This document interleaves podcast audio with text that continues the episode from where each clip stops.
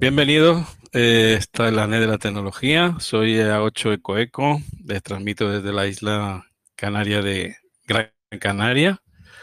Y estamos en directo a través de, de Telegram, el grupo NED de la tecnología, hoy con un tema que seguramente a todos nos ha entusiasmado, hemos tenido en nuestras manos algún walkie con esa modalidad de AM que nos resulta algunos nos, recuerda, nos trae a la, infancia de la radio, ¿no?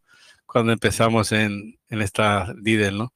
Pero hay una banda en VHF que de vez en cuando, esporádicamente, escuchamos algunas, algunas conversaciones, algunas inteligibles y otras menos, en inglés la mayoría de ellas, y de eso se trata el contenido del programa, de la banda aérea o de las transmisiones aéreas, de la comunicación aérea, y cómo entenderlas un poquito, ¿no? Hoy en día, cada vez, a pesar de que es una banda que, no es que sea interactiva, porque es solamente para recibir, pero eh, cada vez hay más equipos. Esta semana me sorprendía con un nuevo modelo de Anytone que, que, se vendía, era una de las consignas, decía que tenía como, como atracción al comprador, futuro comprador, que tenía la banda aérea, AM, ¿no? O sea, que quiere decir que está todavía en boga y que es una modalidad de radio escucha, por decirlo así, muy, muy interesante y de, que, de la que nos va a escudriñar un poquito en estos minutos que, siguen eh, nuestro contertulio invitado Eco Alpha 4 Fox India desde Madrid. Aunque yo lo conocí y estaba, una vez estaba, creo que en Zamora o por ahí, ¿no? Eh, cuando, ah, sí, eh, cuando me, me, orientó magistralmente para eh, instalar el, el, remote HAN en, en la tarjeta de sonido y lo, lo, recordaba de eso, ¿no? Bienvenido y buenas tardes, Daniel. Hecho pues buenas tardes, José y, a todos. Y pues nada, sí, Zamora es el segundo, el segundo QTH. Allí es donde, de hecho, donde más, donde más radio hago. Pues nada, pues nada, muchas gracias por el ofrecimiento y espero pues, poder, poder ayudar un poquito a la, gente, que sé que hay muchos interesados eh, a entender un poquito, un poquito más cómo va esto de las, comunicaciones aeronáuticas. Bueno, háblanos un poquito de la una pequeña introducción para aquellos que llegan de, nuevo para que para algunos que conocen la banda y la han, escuchado y no así como a salto de mata en el en el dial del equipo o en el SDR, que es lo habitual últimamente. Pero ¿qué, podemos encontrarnos? Háblanos un poquito de todo eso. Vale, pues sí, ahora entramos en, entramos en, en materia.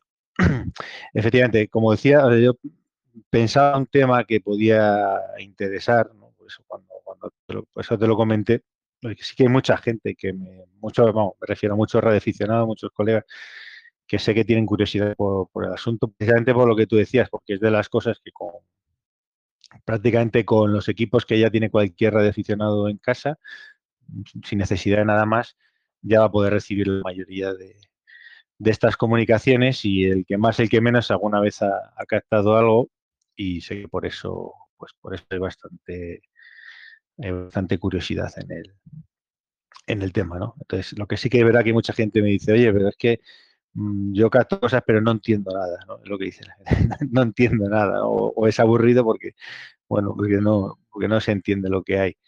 Entonces, lo que, por eso quería explicarlo un poquito. Creo, creo que sí que es muy entretenido una vez que entiendes un poco lo que está pasando. Y es de lo que, de lo que se trata. Bueno, si queréis entramos ahí un poquito ya. Sí, eh, bueno, decir que, eh, apuntar una cosa también, hay posibilidades para aquellos que no tengan equipo de radio también. Eh, lo lógico es tener, hay algunas aplicaciones y alguna página que, gentilmente gente que tiene la posibilidad de, de, pasarlo, digamos, a internet, tiene algún receptor, algún escáner, algún SDR, y lo pasan a, una página que se llama atc.net o algo así, ¿no?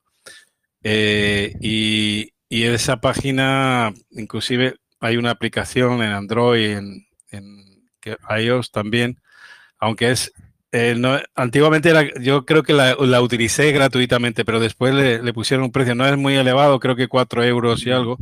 Pero bueno, lo ideal es el mundo que, que nos, que nos atañe a nosotros, el que se afina a la radio, ¿no? Que es el, el utilizar Eso nuestras es. propias antenas. Yo me imagino que, que, las antenas, a pesar de que estamos hablando de ciento, ciento y algo, ¿no? Eh, megahertz, eh, nuestras antenas de, de radioafición, de que, que, resuenan en 144, 145, pues no, no, no, son válidas, ¿no? Incluso me imagino que habrá antenas es profeso para esta banda, ¿no? Sirven, sí. Hay, hay, antenas específicas, pero vamos, cualquier antena de, para la banda de dos metros de radioaficionado va a funcionar. Es decir, comentaba que prácticamente cualquier aficionado ya va a tener o en casa o en el coche o, aunque tenga simplemente un walkie-talkie con su antena de porra, si está en un sitio despejado va a poder recibir aviones. Realmente es, fácil, es fácil.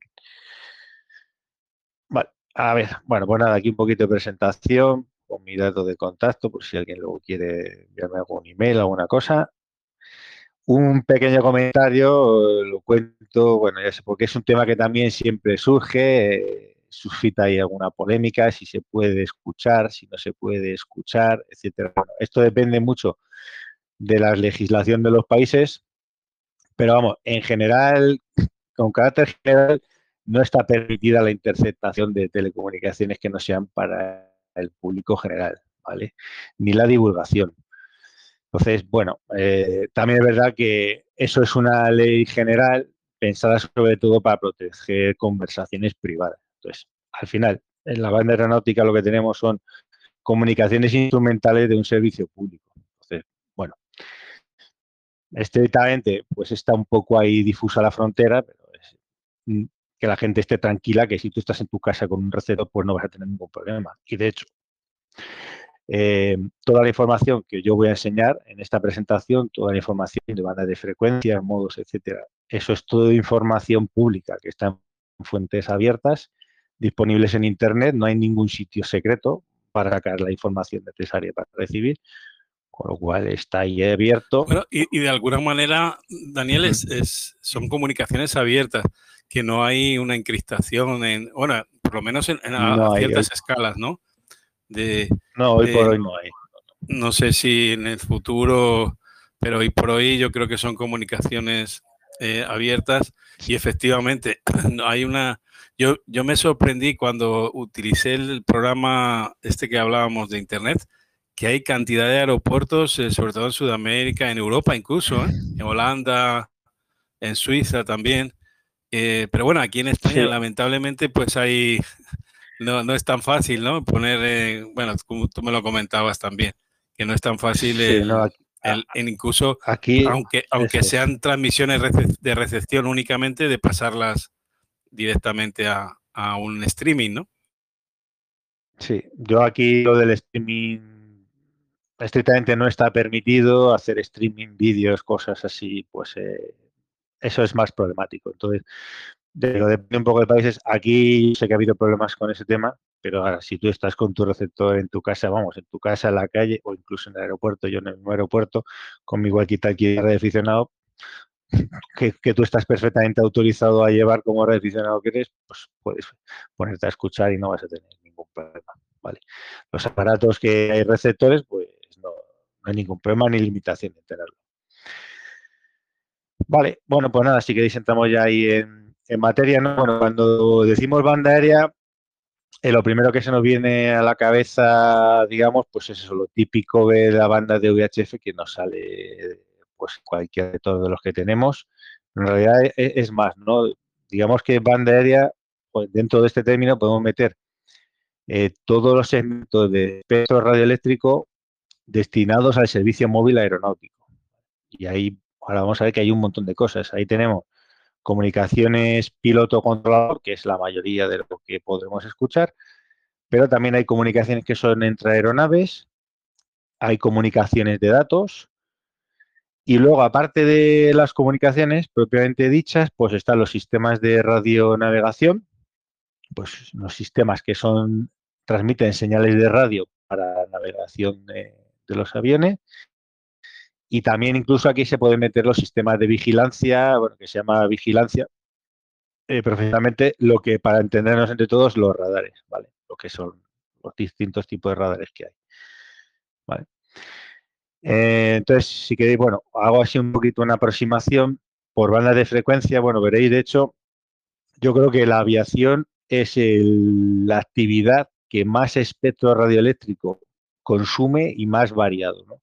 Porque tenemos desde, desde la muy baja frecuencia hasta las bandas de microondas. Realmente hay sistemas por todas las frecuencias. Nos vamos a centrar hoy en la charla pues en lo que puede tener lo que es de interés para nosotros, ¿no? Para, para radioescuchas.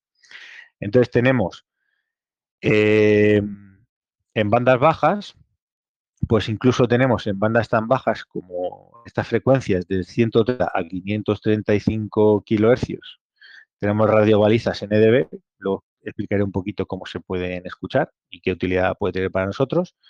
Y después lo que ya son comunicaciones propiamente dichas, eh, tenemos, voy a coger aquí el, el tenemos eh, en todo el espectro de HF, eh, hay subbandas, hay diferentes bandas dentro del espectro de HF para comunicaciones aeronáuticas, tanto de voz como de datos. ¿vale? Luego lo vemos un poquito más en detalle. A mí particularmente es casi la banda que más me apasiona. En HF parece, podríamos pensar que no hay nada, pero realmente hay, hay bastante, hay bastantes señales y bastantes comunicaciones. Solo se utilizan para, lógicamente, pues para el entorno oceánico y zonas remotas del planeta donde no hay, donde no hay cobertura VHF. ¿Vale? Pero bueno, es una cosa muy particular y a, mí, a mí me gusta, me gusta bastante. Eh, ¿Qué más? Y luego ya saltamos. Lo malo, lo malo que el HF, bueno, incluso la VHF es muy esporádica, ¿no? Hay a veces, mm, no sé tú cómo lo haces, pero es manejándolo quizá como escaneo, ¿no? En determinados, eh, memorizando previamente las frecuencias o, o incluso con un, es, con un SDR, ¿no? Que, que te, te, marque la, la cresta la, de, de la eh, señal, ¿no? Sí, eso es. Que es lo más, lo más interesante. Sí, pero sí, para HF con el SDR, lo más práctico. El, podemos intentar hacer una demo, a ver si vemos algo. Lo más es estar viendo toda una subbanda entera en el SDR y ahí te puede, y ahí estás más o menos ahí mirándolo de rojo y puedes ver por dónde saltan las comunicaciones. Y para saber qué banda, qué banda más o menos, con qué banda puedes tener propagación, nos apoyamos en los volúmenes de HF que son unas señales que están permanentes 24 horas eh, en diferentes puntos del planeta. Entonces, bueno, pues puedes ir saltando de un volumen a otro, ves a ver qué tal lo recibes. Si lo recibes bien, pues ya te colocas en esa banda a la escucha y, digamos, al, poco seguro que, que es de, aviones. Es un poquito el truco para el HF. Desde luego el SDR te da, te da la vida. Con un receptor convencional es más complicado. Yo, creo que, no sé si recordarás, Daniel, hubo una grabación hace tiempo, en, en 13.000 y algo, la banda de aérea de HF, de una señora que se, se mostró indispuesta en un avión. Eh, ya había pasado el control de, de, Azores y estaba ya en el océano. Y pa parece que alguien la captó, ¿eh? En HF y no sé qué, bueno, no sé el, de, el paradero o el derrotero de ese avión, pero al final creo que tuvo que hacer una, una escala forzosa, no sé dónde, pero eh, y, sí, y, lo captó y, y, se grabó, ¿eh? En una, hace poquito estaba circulando por ahí, la recuerdo porque fue algo inter, súper interesante, no es habitual. La, la, mayoría de las conversaciones son muy rutinarias, ¿no? Y no, no marcan emergencias, entre comillas. Claro, bueno, eso exactamente. Pasa lo mismo en HF como en VHF. Vemos, la mayoría de las comunicaciones son, digamos, sistemáticas, y unas normas fijas, son rutinarias. Y bueno, pues fuera más, a, más allá de entender un poco eh, cómo funciona todo el sistema de navegación, igual no tiene interés. Realmente las interesantes son las que no son rutinarias. Cuando pasa algo fuera de lo normal, pues es lo, es lo bonito escuchar ese momento realmente sí que es más, los que nos gusta la escucha es lo más interesante. Em, ¿Qué más? Eh, bueno, seguimos en, eso, en banda y luego a partir de 100 MHz tenemos, voy a coger un segundito aquí el puntero para que sea mejor, ahí. Eh, tenemos lo que es ya la banda de VHF, que todo, digamos, más o menos les puede sonar. Eh, esa banda realmente va desde los 107 hasta los 137 MHz. Empieza justo donde acaba la banda de broadcasting de, de FM y prácticamente casi llega hasta nuestra banda de, de 2 metros. ¿no? Eh, hay un primer segmento que se utiliza para radioayudas, ¿vale? y aquí he marcado, bueno, pues tenemos los radiofaros BOR, luego explicamos que es una cosa que también tiene interés escuchar, y luego lo que son las comunicaciones propiamente dichas, pues bueno, este es el segmento, ¿vale? Eh, 118 aproximadamente a 137. ¿vale? Luego, luego lo comentamos más en detalle. Eh, pero bueno, hay más cosas. Por encima de VHF hay más cosas. Hay una banda, ¿vale? No he puesto aquí los datos porque no estoy muy claro si, eso no tengo muy claro si está público. Hay una banda de UHF que se utiliza para comunicaciones militares. Esa, digamos, varía de país en país, no tiene datos publicados, obviamente, ¿vale? Pero bueno, eh, escaneando pues sí que se puede encontrar ciertas frecuencias, pero de, que utilizan aeronaves, aeronaves militares. El, entiendo que hay, que hay, uniformidad, ¿no? De unos países a otros, porque si no, no tiene sentido, eh, dado que la, la, navegación es inter, intercontinental, interpaíses, ¿no? Me imagino que no hay, claro. no hay diferencia, no es como, por ejemplo, en determinadas regiones a nivel de radioafición, que tienen unas frecuencias determinadas y en otras otras, ¿no? Esto en principio, casi todo, casi todas estas bandas de frecuencias eh, son a nivel mundial. Hay pequeñas diferencias eh, entre algunas zonas del mundo y otras, sobre todo en HF, por ejemplo, a lo mejor hay una subbanda determinada que eh, pues está en Europa y no está en Asia o en la banda de VHF hay un segmento aquí después de entre 137 y 130 y, no, y 140, algo así, un segmento que en algunos países lo tienen y otros no. Pero lo que tengo aquí pintado, esto es global. ¿vale? Esto es, es, es, universal por, pues, como, como, es la aviación, ¿no? Es una actividad eh, mundial y todo está armonizado. Bueno, pues como decía, por encima de comunicaciones, luego llegamos ya a, aquí al gigahercio y en esta frecuencia de 1030 aproximadamente el 1090 tenemos una uy, aquí tenemos una cosa que también vamos a comentar un poquito y que mucha gente ya conocerá es donde transmite los famosos transpondedores ADSE que son estas señales que, que envían localización de los, de los aviones y nos permiten pues en diversas web o bien con nuestro propio receptor también ubicar los aviones sobre un mapa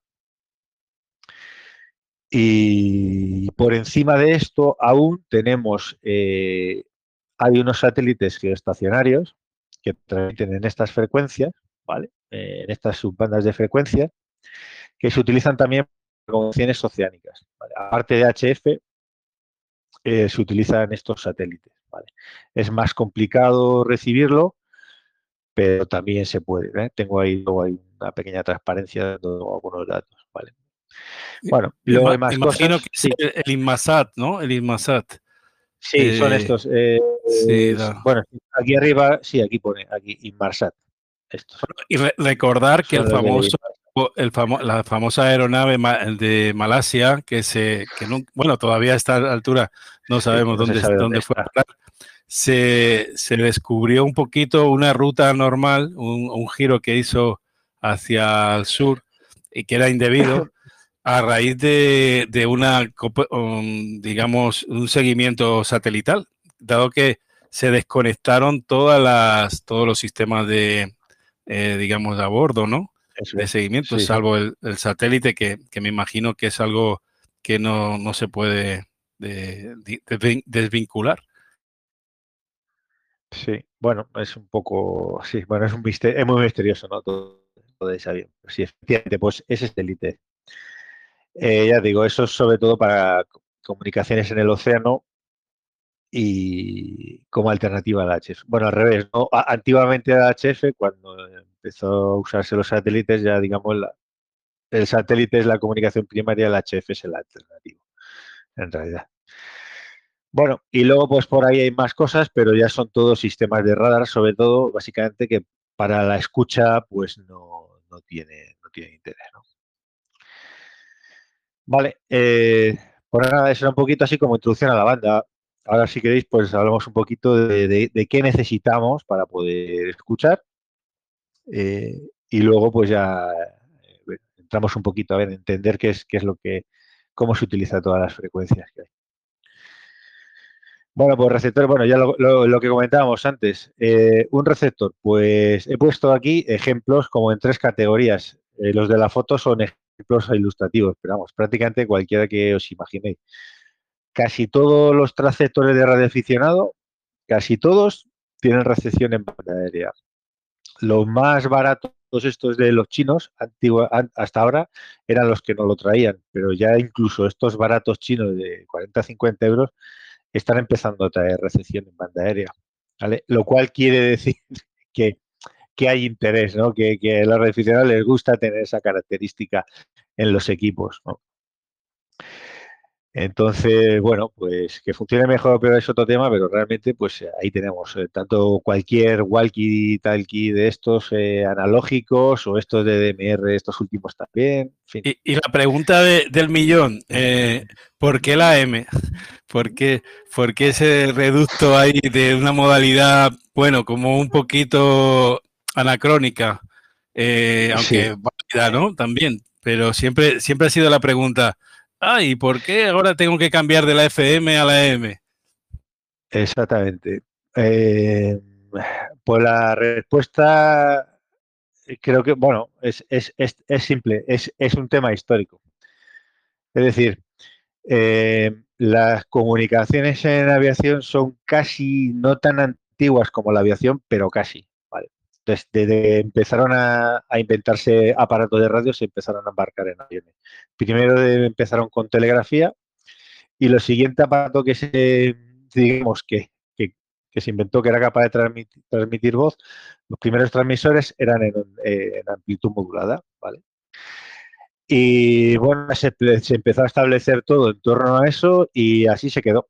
Básicamente es eso, una vez que ya se generalizó su uso, pues se ha mantenido en el mundo de la aviación, eh, como decía antes, es una, es una actividad a escala global.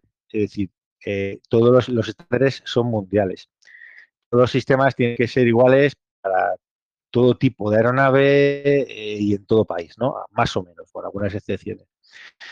Entonces, ¿qué quiero decir? Que una vez que se establece una tecnología, un estándar, una forma de operar, lo que sea, ha sido porque se ha puesto de acuerdo a todo el mundo, a todos los países del mundo y a todos los fabricantes. Entonces, una vez que se consigue establecer algo, es muy difícil cambiarlo. Dificilísimo. Vamos, dificilísimo. ese, entonces, ese es, uno de los, de motivos, si no el principal. ¿Tiene hay algún detalle más de punto de vista técnico? no voy a entrar bueno, de, de, cómo se operan los transmisores remotos y hay ciertas cosas que se hacen que son más fáciles de hacer con AM que si fuese, por ejemplo, FM. Pero vamos, el verdadero motivo es eso, es, un tema histórico. Eh, como muchísimas cosas que hay en aviación son históricas, se establecieron en un momento determinado y aunque hoy en día parezcan absurdas, pues no se cambian porque habría que poner de acuerdo a todo el mundo para cambiarlas y eso pues francamente es muy complicado. Básicamente ese es el motivo, creo yo, yo por lo menos no conozco otro. Es cierto que eh, también, bueno, hay la banda de HF, que hemos visto, yo, yo compartí ahí una de un Boeing 878 y, bueno, nos quedamos un poquito ah, perplejos, ¿no? Con la cantidad de, elementos radiantes que tiene por todos lados, ¿no? Y para todo tipo de... Pero, por ejemplo, el HF, que incluso hay gente que, ha tenido la oportunidad de contactar con algún piloto en, bandas de, sí, ¿no? Es habitual. Y pero parece como que tienen en la modalidad, por ejemplo, en lugar de USB, el LSB en las bandas de 40, por ejemplo, utilizan el USB o algo así, no sé, como que, que no, es, no, no, no es muy acorde con la, con la operativa general del mundo de radioafición. Eh, no, claro, en, HF eh, todas las comunicaciones son en USB, todas, en todas las bandas. Eh, bueno, sí, es curioso porque, bueno, si, lees la normativa, te dice que es amplitud modulada con portadora suprimida, en la cual seleccionas una de las bandas. es curioso, pero en la que se selecciona siempre es la, es la superior. Todo es USB. Sí, en ese caso sí que en realidad es una tecnología, como sabéis, que la tecnología de banda lateral única es posterior a la, tecnología de amplitud modulada y de hecho fue desarrollada por radioaficionados. La banda lateral única es un invento de, radioaficionados, que luego se adoptó comercialmente, pero vamos. Sí, es USB. Eh, bueno, pues nada, como decía, pues cualquier equipo de estos tiene, puede recibir. Y luego hay otro tipo, otra categoría de receptores que son los, los escáneres o, bueno, receptores puros, ¿vale? Que pues más o menos todos conocemos. Eh, yo seguramente tengo este, por ejemplo. Este funciona muy, muy bien para banda aérea. Este tipo de escáneres son muy buenos porque escanean muy, muy rápido y además te permite, o sea, que no todos los equipos tienen, que es en las memorias poder poner la frecuencia y, un texto, un texto grande, ¿vale? Eso es muy importante porque hay cientos de frecuencias que monitorizar, Y si no las tienes etiquetadas, pues te puedes volver, te puede volver loco, ¿no? Para identificar. Este, por ejemplo, está muy bien. Pero vamos, cualquiera de estos, incluso este tipo de radios, ¿no? Esta radio que ya tiene mucha gente, XH Data y otras radios chinas similares, también reciben en AM con su propia antenita. Bueno. Yo tengo una, una de estas, una X-Data, y puedo decir que es genial, ¿eh? eh puede, puede parecer una radio al uso, un musiquero al uso, pero te da muchas capacidades, entre ellas la capacidad de poder recibir la banda aérea y, bueno, más o menos con esa antena telescópica, eh, teniendo en cuenta que el mundo aéreo está, estamos hablando de cierta de altura considerable, ¿no? Por lo tanto, una señal débil tiene una capacidad de, penetración, de, escucha más, más elevada que una transmisión, eh, digamos, de, en la misma línea, ¿no? Del horizonte. Sí, eso es. Pues de este tipo de radios hay muchas y las hay por, por 40 euros o por menos. Incluso estas pequeñitas. Yo esta pequeñita no la he probado. Bueno, pues supongo que funcionará. Ahora, estos lo que no tienen son capacidades así potentes de escaneo que cuando tienes ya muchas frecuencias para monitorizar por lo interesante es, un tipo de escáner de estos. ¿Hay, ¿Hay algunas páginas de referencia para, porque me imagino que esto irá por, zonas de ubicación, ¿no? Aeropuertos cercanos o, donde hay actividad o tránsito, ¿no? O, autopistas de tránsito habitual. Pero hay, hay, algunas páginas, yo he visto algunas páginas como Radio Scanner o, o Scanner Frecuencia o algo así, que siempre te vienen, aunque muchas de ellas no vienen actualizadas, y la a veces la única que está bien es la del Volmen, ¿no? Bueno, que, ya, que ya es algo, como Radio Faro, pero... Claro. yo, bueno, yo la verdad es que busco, ahora, os explico, yo siempre voy a las fuentes oficiales de las frecuencias, es tedioso porque, bueno, no son sitios fáciles a veces para buscar la información, pero es lo que te garantiza que está al día, ¿vale? Porque hay cambios, eh, sí que de vez en cuando hay cambios en las frecuencias.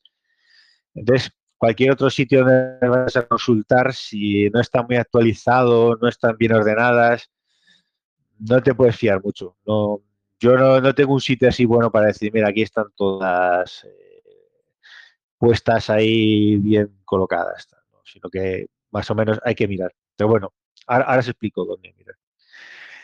Y bueno, como receptores, la otra categoría pues por supuesto los SDR, que bueno, he puesto aquí tres ejemplos muy típicos que, suele haber.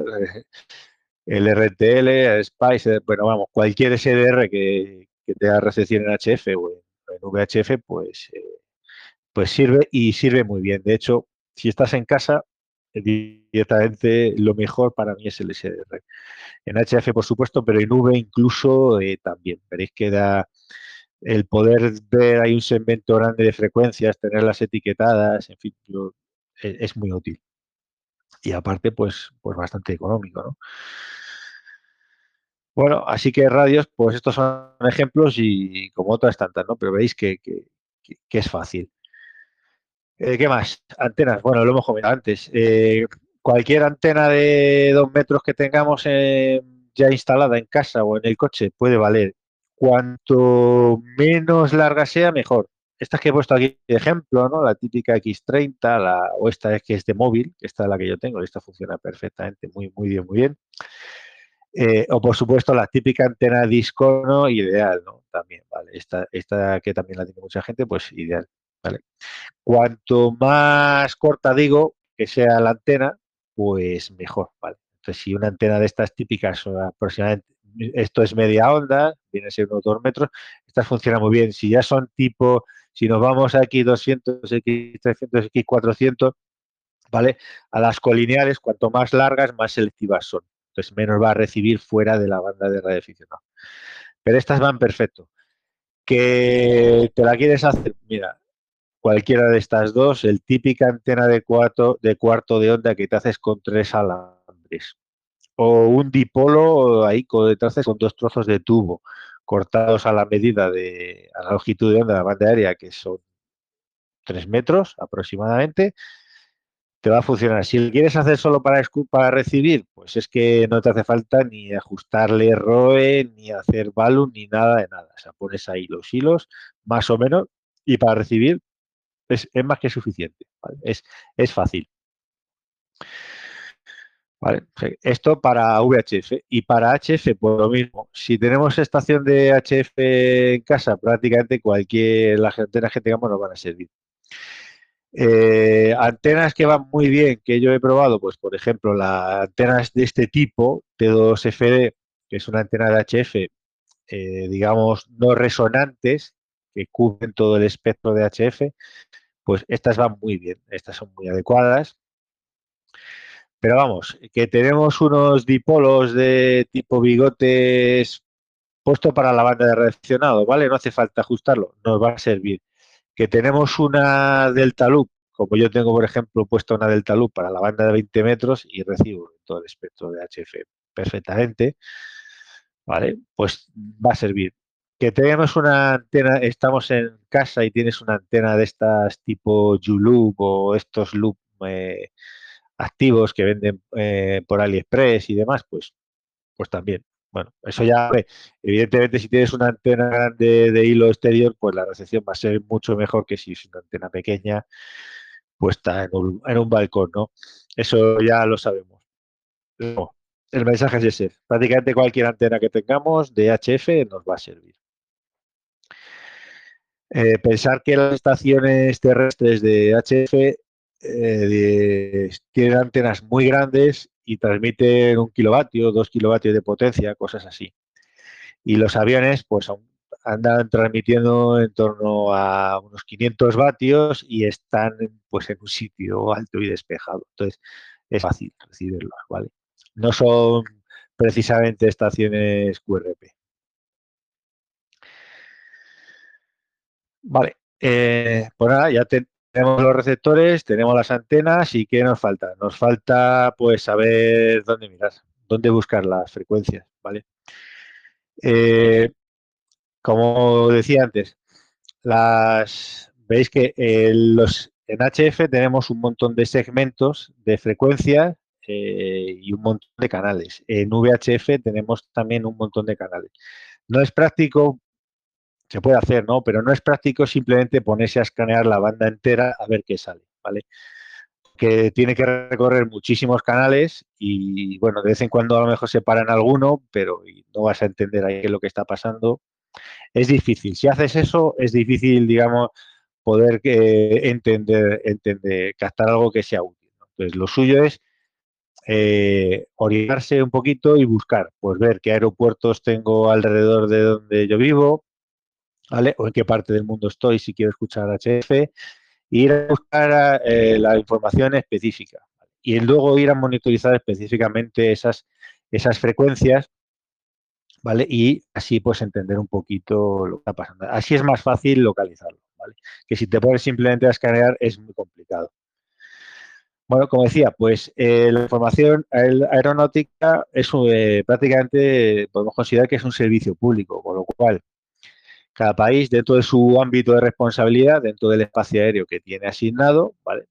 Pues tiene la obligación de publicar la información aeronáutica. ¿vale? Y es publica, hay una serie de webs, cada país tiene la suya, los países más pequeños, como no pueden tener servicio, pues a lo mejor se agrupan, etcétera, pero bueno, esto es buscar por internet. Yo aquí he puesto eh, un ejemplo, unos cuantos ejemplos, pues para enseñarlos ahora, ¿no? Directamente España, Argentina, Chile, Estados Unidos, Reino Unido, en fin. Es un ejemplo. En este link que he puesto aquí, ¿vale? Que es de Colombia, eh, aparece una lista entera de links a todas las webs de, de AIP del mundo, ¿vale? Todas las que están abiertas. Eh, hay algunos países que no tienen web, pues porque lo siguen haciendo en papel o no sé. Hay algunos países que tienen la web, pero eh, te cobran una tarifa por acceder. O por ejemplo en México, estoy mirando y te tienes que registrar y pagar. Eh, bueno, pues esos, pues ahora que en esos casos hay que buscarlo de otra manera. Hay una gran parte de países que lo tienes aquí online, entras y sin problema. ¿Vale? Ahora si queréis directamente lo, lo vemos sobre una web. Eh, Vale, pues, pues es eso. Eh, estas web, ahora vemos, bueno, esto lo, lo enseñé directamente. Hay tres partes siempre, ruta, aeródromos y una parte general. Y luego la parte de HF, eh, o bien se encuentran las cartas que están publicadas en, estas webs, o bien hay un sitio, ¿vale? Que, que, es de la ITU, de la Unión Internacional de Telecomunicaciones, buceando por esa web, se encuentra muchísima información. Hay un, hay un libraco enorme que se llama el Reglamento de Radiocomunicaciones de la ITU, eh, que ahí viene infinidad de información sobre lo que es la banda de HF, tanto aeronáuticas, marítimas, terrestres, y él, de hecho, la parte de radioaficionados también viene ahí en el reglamento de radiocomunicaciones. Bueno, es un libraco enorme, miles de páginas, pero viene mucha, mucha información. Eh, a ver. Vale. Bueno, pues esto, eh, pues esto que tengo aquí son ejemplos, vale, nada más que, que, he extraído yo de estas webs. Por ejemplo, mira, en la carta de rutas oceánicas de Chile. Pues te la puedes descargar, ¿vale? Aquí vemos Chile, bueno, te pinta las rutas, ta, ta, ta, y hay una serie de cuadritos donde te dicen las frecuencias, ¿vale? Que tienes que utilizar aquí tienen de VHF y también HF, porque obviamente para esta distancia necesitan HF, ¿vale? Son ejemplos, ahora, sí que lo vemos en la web, eh, pero para que veáis que, está ahí, que es muy fácil. Pues mira, esta es de un aeropuerto, del aeropuerto de Córdoba, de Córdoba, Argentina. Bueno, pues ahí puedes entrar, ver las cartas de aproximación. En todas las cartas, ¿vale? La carta es un mapa con instrucciones para el piloto y, dentro de, aparte de las instrucciones de lo que tiene que hacer con el avión, pues siempre te vienen las frecuencias con las cuales tiene que contactar. Pues aquí te, aquí te viene toda la relación de frecuencias que necesitas saber. En las cartas te vienen, también vienen en en tablas, en documentos que recopilan información del aeropuerto y aquí te viene todo también, todo lo que es cada cosa. Diferencia, diferentes frecuencias que en el aeropuerto, eh, aquí te dice, pues tipo de servicio, distintivo de llamada, etcétera, en fin, está todo ahí. Y esto más o menos es muy similar en todos los países. Puede ser que la encuentres en español, si un país adelante, puede ser que esté en inglés, puede ser que esté en español y en inglés, en fin, pero la información es muy similar.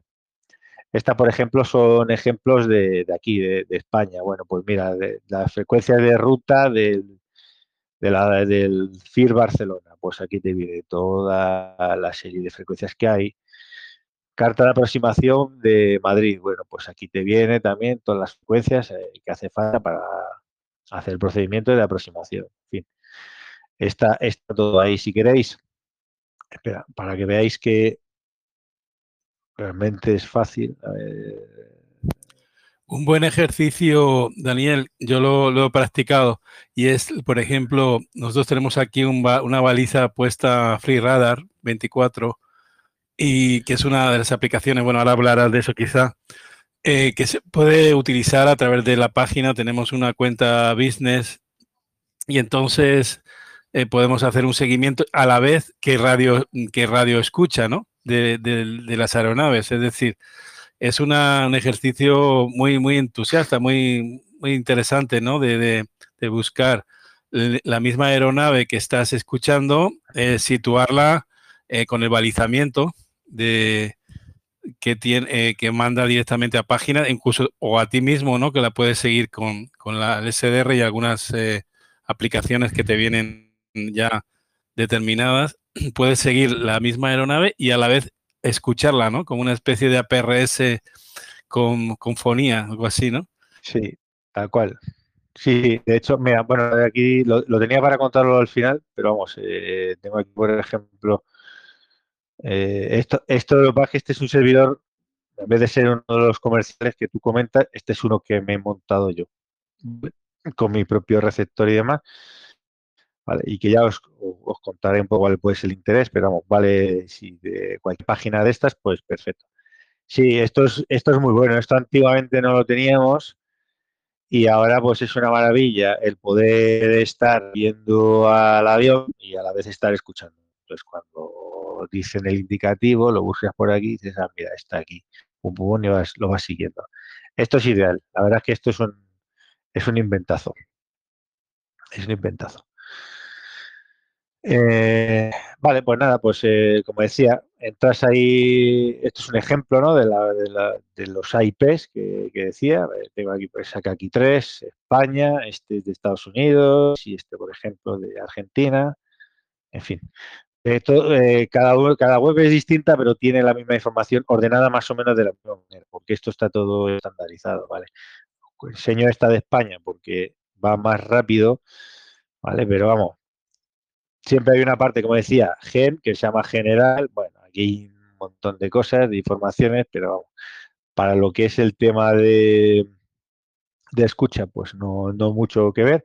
Luego, esto de en es en root, o sea, en ruta, vaya, toda la, información de ruta, y aquí pues, eh, pues encontrar pues lo de diferente espacio como está hecho, las rutas las rutas de navegación aérea que hay, etcétera. Aquí, por ejemplo, está la lista de radioayudas, como decía antes, si, le damos. Mira, radioayudas para navegación en ruta. Le damos aquí y se te abre una tabla donde te da, en este caso para España, pero vamos, me da lo mismo, yo digo, cualquier país, la lista de todas las radioayudas que hay. Como decía, lo que más nos interesa como escucha, lo que más puede interesar es esto, esto que te viene aquí, los BOR, todo lo que se llamen BOR, Veis que está aquí la banda de VHF, aquí te vienen las frecuencias eh, y aquí te vienen las coordenadas, ¿vale? Y el sitio donde está. Aparte que por el nombre ya lo puedes deducir porque tienen unos nombres que son más o menos de localidades, zonas donde están ubicados. Tenemos también Volme en HF, ¿no? Creo recordar alguno. Sí, no, eh, pero, esto es el BOR, no es el Volmet. El Volmet, ahora luego lo enseño, pero esto es el esto es un, es un radiofaro, es un sistema de guiado. Lo que pasa es que emite una baliza de, con tres letras, que son estas tres letras de aquí, en AM, que se puede escuchar también.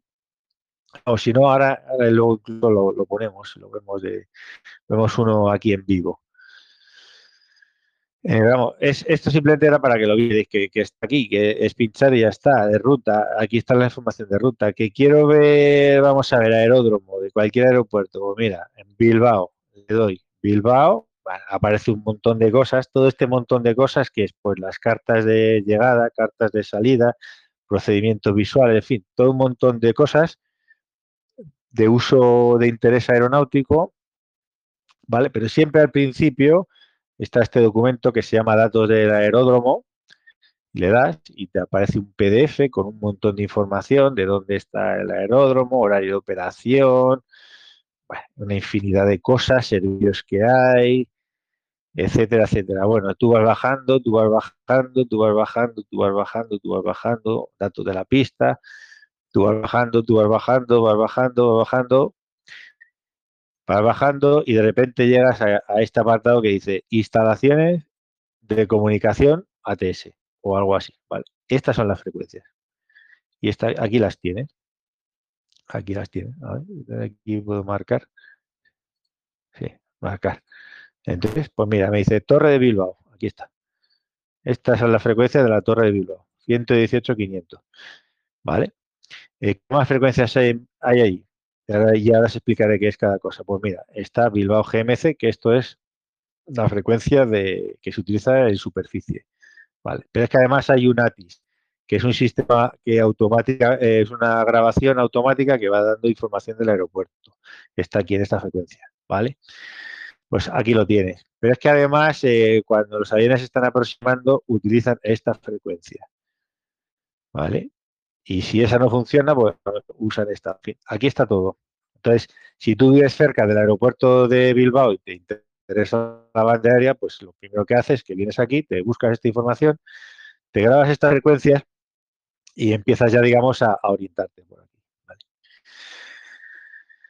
Es un ejemplo, pero vamos, ya digo, eh, me voy aquí al IP de Estados Unidos, porque estoy en Estados Unidos. Pues mira, me voy aquí a aeródromos y me voy a ir al aeropuerto de Kentucky. Pues mira, aquí me viene ya eh, el formato es un poco distinto. Aquí no te abre un PDF, te lo saca, bueno, pero al final vemos que está. Te viene aquí una carta con las pistas, los stands, no sé qué. Esto también está en la IP España, pero por separado, ¿vale? Pues si luego quiero ver dónde está cada cosa, pa, pa, pa, y de aquí un montón de informaciones, todos esos datos que venían en el otro como PDF, pues aquí vienen aquí, aquí vienen como una lista, pero vamos, eh, al final, en algún sitio, si no me lo he pasado, viene la frecuencia aquí. Si es que, joder, estos americanos lo ponen de una manera que te ves. Aquí, aquí es esto. Comunicación, esto, instalaciones de comunicaciones. y aquí te dice, pues APP, eh, la aproximación alta, no sé qué. Aquí está el canal. 119.7, etcétera, etcétera. Vale, aquí tiene el ATIS, pues el ATIS está aquí, 135. Vale, en fin, no me rollo, ¿no? Son ejemplos. Quiere decir que está aquí todo, ¿vale? Tanto, tanto eso como cartas en ruta, ¿no? Si voy a la IP de Argentina y me voy a en ruta, por ejemplo, pues aquí hay cosas eh, muy curiosas, eh, yo sé, espacio aéreo, ATS, FID, eh, por ejemplo, estos rutas de navegación en el espacio aéreo. No sé, por ejemplo, pues te abre aquí un documento. Bueno, este va a ser inmenso. Será que es porque será un mapa. Vale, pero bueno, en fin, creo que me más o menos me, he explicado, ¿no? Creo que, que se entiende un poco la idea, ¿no? Que decir que es, orientar a lo que tú quieres eh, un poco escuchar, buscas aquí la información oficial y ya lo vas, bueno, en muchos casos, manejando la VHF, tienes que irte a la, movilidad cercana, ¿no? A, la, a lo que está a tu alrededor, porque en definitiva, aunque sí puedes escuchar no sé cuántos kilómetros, a lo mejor 100 eh, kilómetros fácilmente, de, la aeronave a tu posición, pero, pero no vas a escuchar, por ejemplo, un aeropuerto que esté más distante de todo eso, ¿no? Eso está claro. Claro. Eh, a ver, Mira, me, guío de esto eh, para, explicar, para responder a esta pregunta, justamente. Eh, el avión, lógicamente, va, vuela, está muy alto y es muy fácil recibirlo. Los aviones eh, estos que, hay aquí, por ejemplo, en pantalla, que están en ruta, estamos hablando de altitudes de 10, 12, 13, 14 kilómetros de altura. Si no, no hay obstáculos, por, y aunque hubiese obstáculos, esto lo vamos a recibir. Lo vamos a recibir a distancias, pues eh, prácticamente se considera que si no hay nada entre medias, o sea, si no hay ningún obstáculo, tú puedes recibir un avión a 200 millas, ¿no? Que son pues 380 kilómetros o algo así, o hasta 400 kilómetros, podría recibir la transmisión de un avión que esté en ruta perfectamente. Eh, cuando está pues ahí en las inmediaciones del aeropuerto, que evidentemente ya está en altitudes mucho más bajas, pues depende de lo cerca que estés tú del aeropuerto y de los obstáculos que tengas, de las antenas que tengas, etcétera. Pero generalmente más o menos a los aviones es fácil recibirlo. Yo recuerdo una, una colaboración que hubo a nivel de emergencia entre radioaficionados y una aeronave que era una aeronave medicalizada, que por cierto le dimos cabida en la net de la tecnología hace más de un par de años. Era una aeronave, creo que iba de Perú o de Chile hacia la isla de Pascua. Como sabes, esa es una isla que está muy, muy aislada, muy, muy distante del continente, ¿no? Como la, la, mayoría de las que están en el Pacífico. Entonces, ¿qué pasó? Parece ser que era durante la pandemia y se estropeó el equipo de, digamos, de, de, seguimiento ¿no? del, aeropuerto.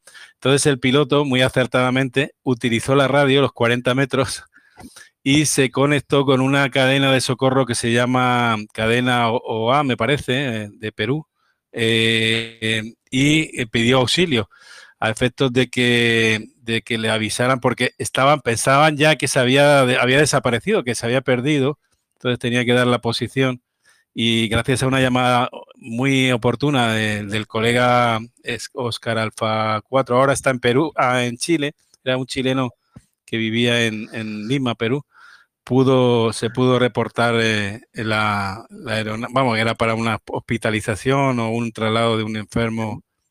Eh, y la verdad que fue, por eso digo que a veces hay una interconexión entre el mundo de la aviación que va, que va más allá de lo comercial, ¿no? Sí, sí, sí, sí, sí.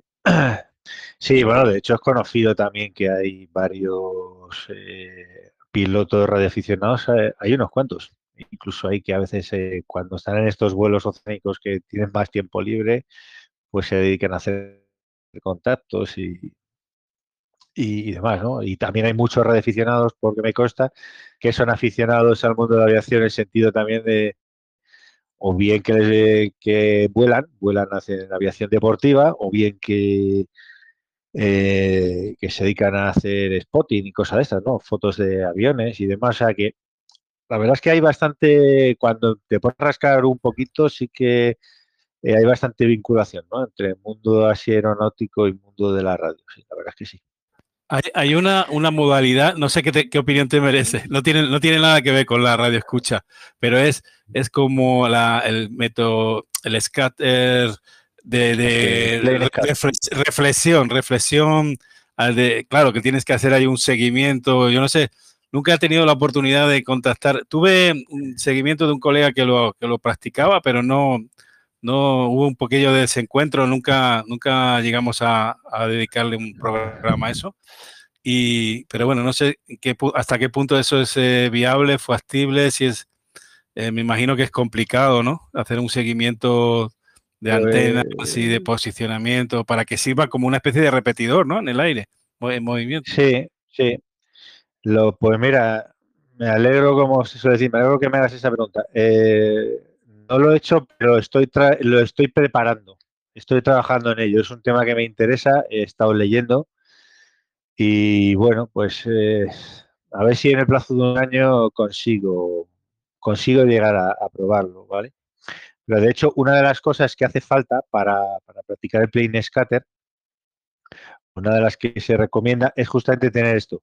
Esto que tengo aquí en pantalla, tener un, si tienes tu propio receptor de ADSB, ¿vale? Eh, con los datos de este receptor alimentas el software, un software, digamos, que se utiliza para planificar los contactos de Plane Scatter, eh, que te va a decir de todos estos aviones, ¿vale? Tú le dices a, ese software, básicamente, tú le tienes que decir el punto donde tú estás y el punto en el que quieres hablar, porque normalmente tendrás que intentar quedar con alguien, ¿vale? Entonces, el software coge los datos de las ubicaciones, coge los datos de los aviones en tiempo real y te, dibuja, digamos que ahí como un circulito, ¿vale? ¿Qué avión es el que más o menos te interesa? Y tienes que apuntar las antenas porque eso habría que hacerlo con antenas directivas, tanto uno como otro, ¿vale? Y te dice cómo apuntarlas. Por eso es interesante tener un receptor de estos. Aparte que os cuento una cosa. Estos aviones que hay, mira, aquí vienen 112, ¿no? Esto quiere decir que el receptor que yo tengo, que está en Zamora, eh, eh, ahora mismo está recibiendo estos 110, 120 aviones, en fin, estos aviones. ¿Qué quiere decir? Que si la señal de ADSB está llegando al receptor, pues eh, casi seguro el 99% que la señal de VHF también va a llegar entre mi ubicación y el avión. Y eso me sirve tanto para el tema de la radio escucha, pues yo ya sé que estos aviones que yo veo aquí si me está llegando el, transpondedor ASB, es que cuando hablen en VHF lo voy a escuchar, vamos, eh, casi seguro, casi seguro. Salvo cosas raras de la propagación, lo voy a escuchar. Igualmente el tema del plane scatter. Joder, pues si yo pues, quiero hacer plane scatter con una estación que esté, pongamos por caso, Cuenca, y yo ya veo que entre medias, más o menos tienes que buscar un avión que esté entre medias tuyo y de Cuenca, ¿no? Pues si entre Zamora y Cuenca veo que viene este avión, ¿vale? Y que está más o menos alto y que es grande, porque hay que usar los aviones grandes para hacer el los pequeños no sirven, pues, ¿ves? Ya me da la información, pues ya sé más o menos a dónde tengo que apuntar. Pues eso es muy interesante montarte tu, bueno, pues ya, luego no lo cuentas, no lo cuenta Daniel, cuando, cubras esa experiencia. eso es un tema para, exactamente, eh, cuando lo consigas y lo consigo hacer, pues nada, ya un día venimos aquí y lo, contamos, ¿vale? De momento está en proyecto. Eh, bueno, pues si te parece retornamos un poquito a un poco el hilo de la presentación.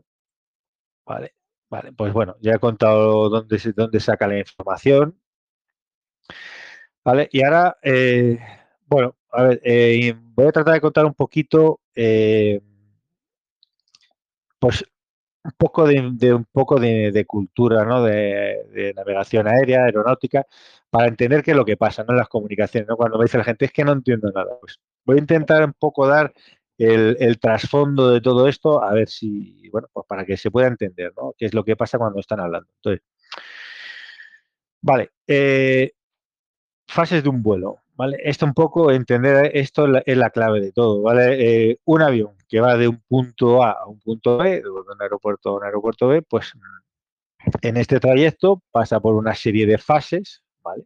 Y en cada fase hace unas cosas, establece comunicación con unos sitios, ¿vale? Y, bueno, y luego pasa al siguiente. Entonces, eh, a ver, eh, voy a coger el marcador. A ver si así lo consigo hacer. Vale.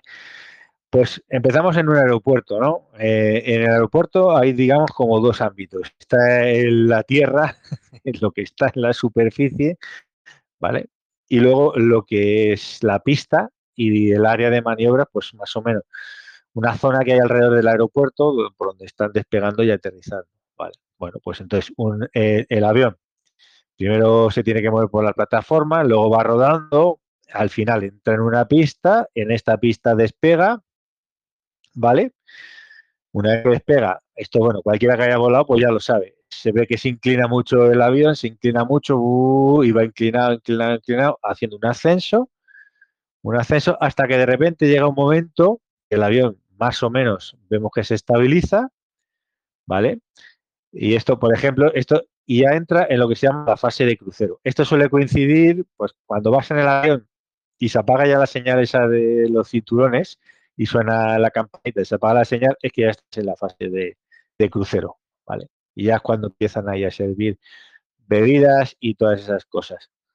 Bueno, esto podrá durar 10 minutos, 15 minutos, 8 horas, 10 horas, depende de dónde vayas, ¿no? Evidentemente. El avión está ahí en su fase de crucero y cuando ya se está acercando a su destino, Vemos que suena otra vez la campanita, tienes que volver a poner el cinturón y aquello ya vemos que el, avión se empieza a mover, empieza a girar, a hacer giros, desciende, etcétera, ¿vale? Es porque ya está en la fase de descenso, ¿vale? Y hasta que llega un momento que ya casi, casi se va colocando enfrente de, de la pista del aeropuerto, ¿vale? Eso es la aproximación y ya, pues nada, de ahí llega un momento que es aterrizaje, ya todo el mundo entiende lo que es el aterrizaje, y después, una vez que ha aterrizado el avión, vemos que se pone a dar vueltas allí por el aeropuerto hasta que tú al final llegas a la terminal, ¿vale? Eso se llama otra vez fase de, rodadura. ¿vale? Entonces, más o menos, estas son las fases de un vuelo, de cualquier vuelo, ¿vale? Bueno, esto es generalizado. Evidentemente, si tú estás con una avioneta de escuela haciendo prácticas, haciendo que simplemente despegas, das una vuelta alrededor de la torre y vuelves a aterrizar, pues en realidad no ha salido de aquí. Pero en general, lo que entendemos por un vuelo comercial siempre hace todo esto. entonces, vemos que hay tres fases, ¿no? Digamos, la fase de aeropuerto, la fase en la que estás haciendo movimientos, subiendo o bajando, una fase que el vuelo va estable, como en línea recta, para entendernos, y luego lo mismo, pero al, contrario. Bueno, pues eh, lo que hay que entender es que en cada una de estas fases hay una dependencia distinta de control que está controlando este tráfico, ¿vale? Si se utilizan unas frecuencias distintas y las comunicaciones, es decir, las cosas que se dicen, pues son distintas. Bien, entonces por eso lo he puesto aquí, ¿no? Eh, en esta primera fase, tan, en el aeropuerto, tanto la parte de superficie como la de vuelo, digamos que corresponde al aeropuerto, pues eh, ahí habla la torre de control. Después, eh, para el ascenso y el descenso, habla otra dependencia, ¿no? otro centro que se llama, que se llama un centro de centro terminal, centro de aproximación, el radar, depende de los países cambian un poquito el nombre, pero más o menos es, esto. Aquí en España, pues el TACC. La fase de ruta, pues es un centro de control de, ruta o centro de control de área. Si es en el océano, también se llama centro de control oceánicos. ¿Vale? Y luego, pues lo mismo, pero al revés, ¿no? Otra vez de la ruta pasas otra vez al, terminal y del terminal, o sea, de área terminal y del área terminal al aeropuerto. En fin, eso, digamos, son, son las diferentes, las diferentes, eh, digamos, las, tres fases del vuelo. Y la idea que, quiero transmitir es eso, ¿no? En cada fase hay una dependencia de control distinta, utiliza unos canales distintos y el tipo de comunicaciones pues son diferentes. Eh, ¿Vale? Eh, lo recapitulo un poco porque igual me he explicado fatal. Si lo muestro con un ejemplo, quizás se entienda. ¿no? Fase de vuelo. Imaginemos que nos olvidamos de los aviones y vamos a pensar en una cosa que entendamos tú, ¿no? Es en un coche. Imaginemos que yo quiero ir en coche de, una ciudad a otra ciudad distinta, ¿vale? Y ahora imaginemos que, el coche, ¿vale? Es un coche un poquito particular porque no tiene frenos, el coche no tiene frenos. Una vez que arranca no puede parar hasta que llega al destino y además no puede circular a menos de, o sea, no puede circular a menos de 50 kilómetros por hora. Este es el, este es el coche que tenemos. Entonces imaginemos qué tenemos que hacer con nuestro coche. Pues bueno, pues si vivimos en un edificio, pues primero tenemos que sacarlo de la plaza de aparcamiento, después tenemos que ir moviéndonos por el parking, y al final llegamos a la puerta del parking con la rampa del parking y salimos del parking, ¿no? ¿Vale? Y, todo esto sin poder parar en ningún momento porque, bueno, ahí en el parking si hace falta sí podemos frenar, ¿vale? En el parking sí, es el único sitio que se puede frenar. ¿Vale? Sacamos nuestro el coche parking y ya sales a la calle. ¿Vale? Pues eso, esa zona, digamos, del parking es como si fuese el aeropuerto, para entendernos, ¿vale? Eh, una vez que sacamos el coche fuera, estoy en la ciudad. ¿Qué tengo que hacer? Bueno, pues en la ciudad tengo que callejear, tengo que salir, buscar la carretera de circunvalación, tengo que moverme para salir de la ciudad. Tengo que hacer un montón de maniobras con mi coche para salir de la ciudad.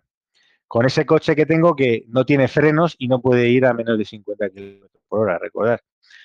¿Vale?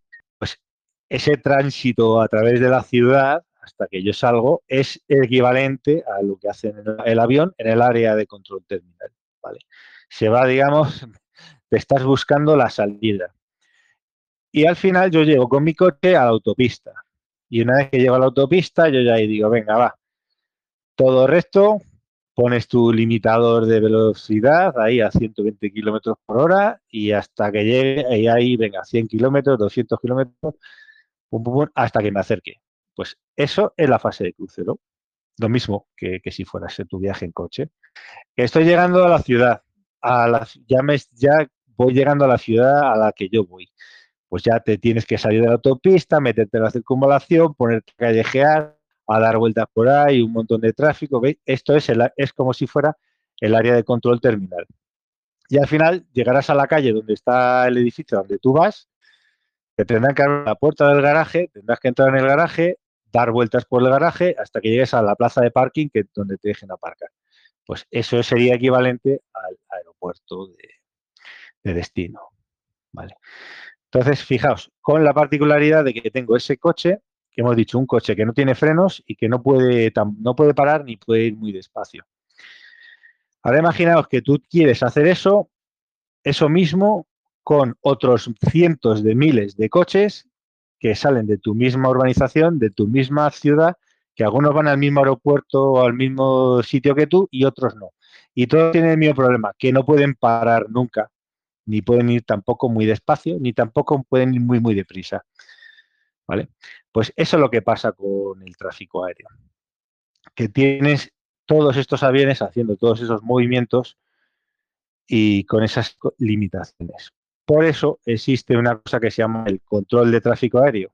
Es decir, en cada una de estas fases hay un, un operador, hay una persona que es un controlador de tráfico aéreo, que es el que se ocupa de que todos los movimientos que está habiendo de las aeronaves se hagan, uno, con seguridad, es decir, que no se choquen, y dos, con eficiencia, es decir, que vayan de manera ordenada para que todos puedan llegar a tiempo a su destino. Vale.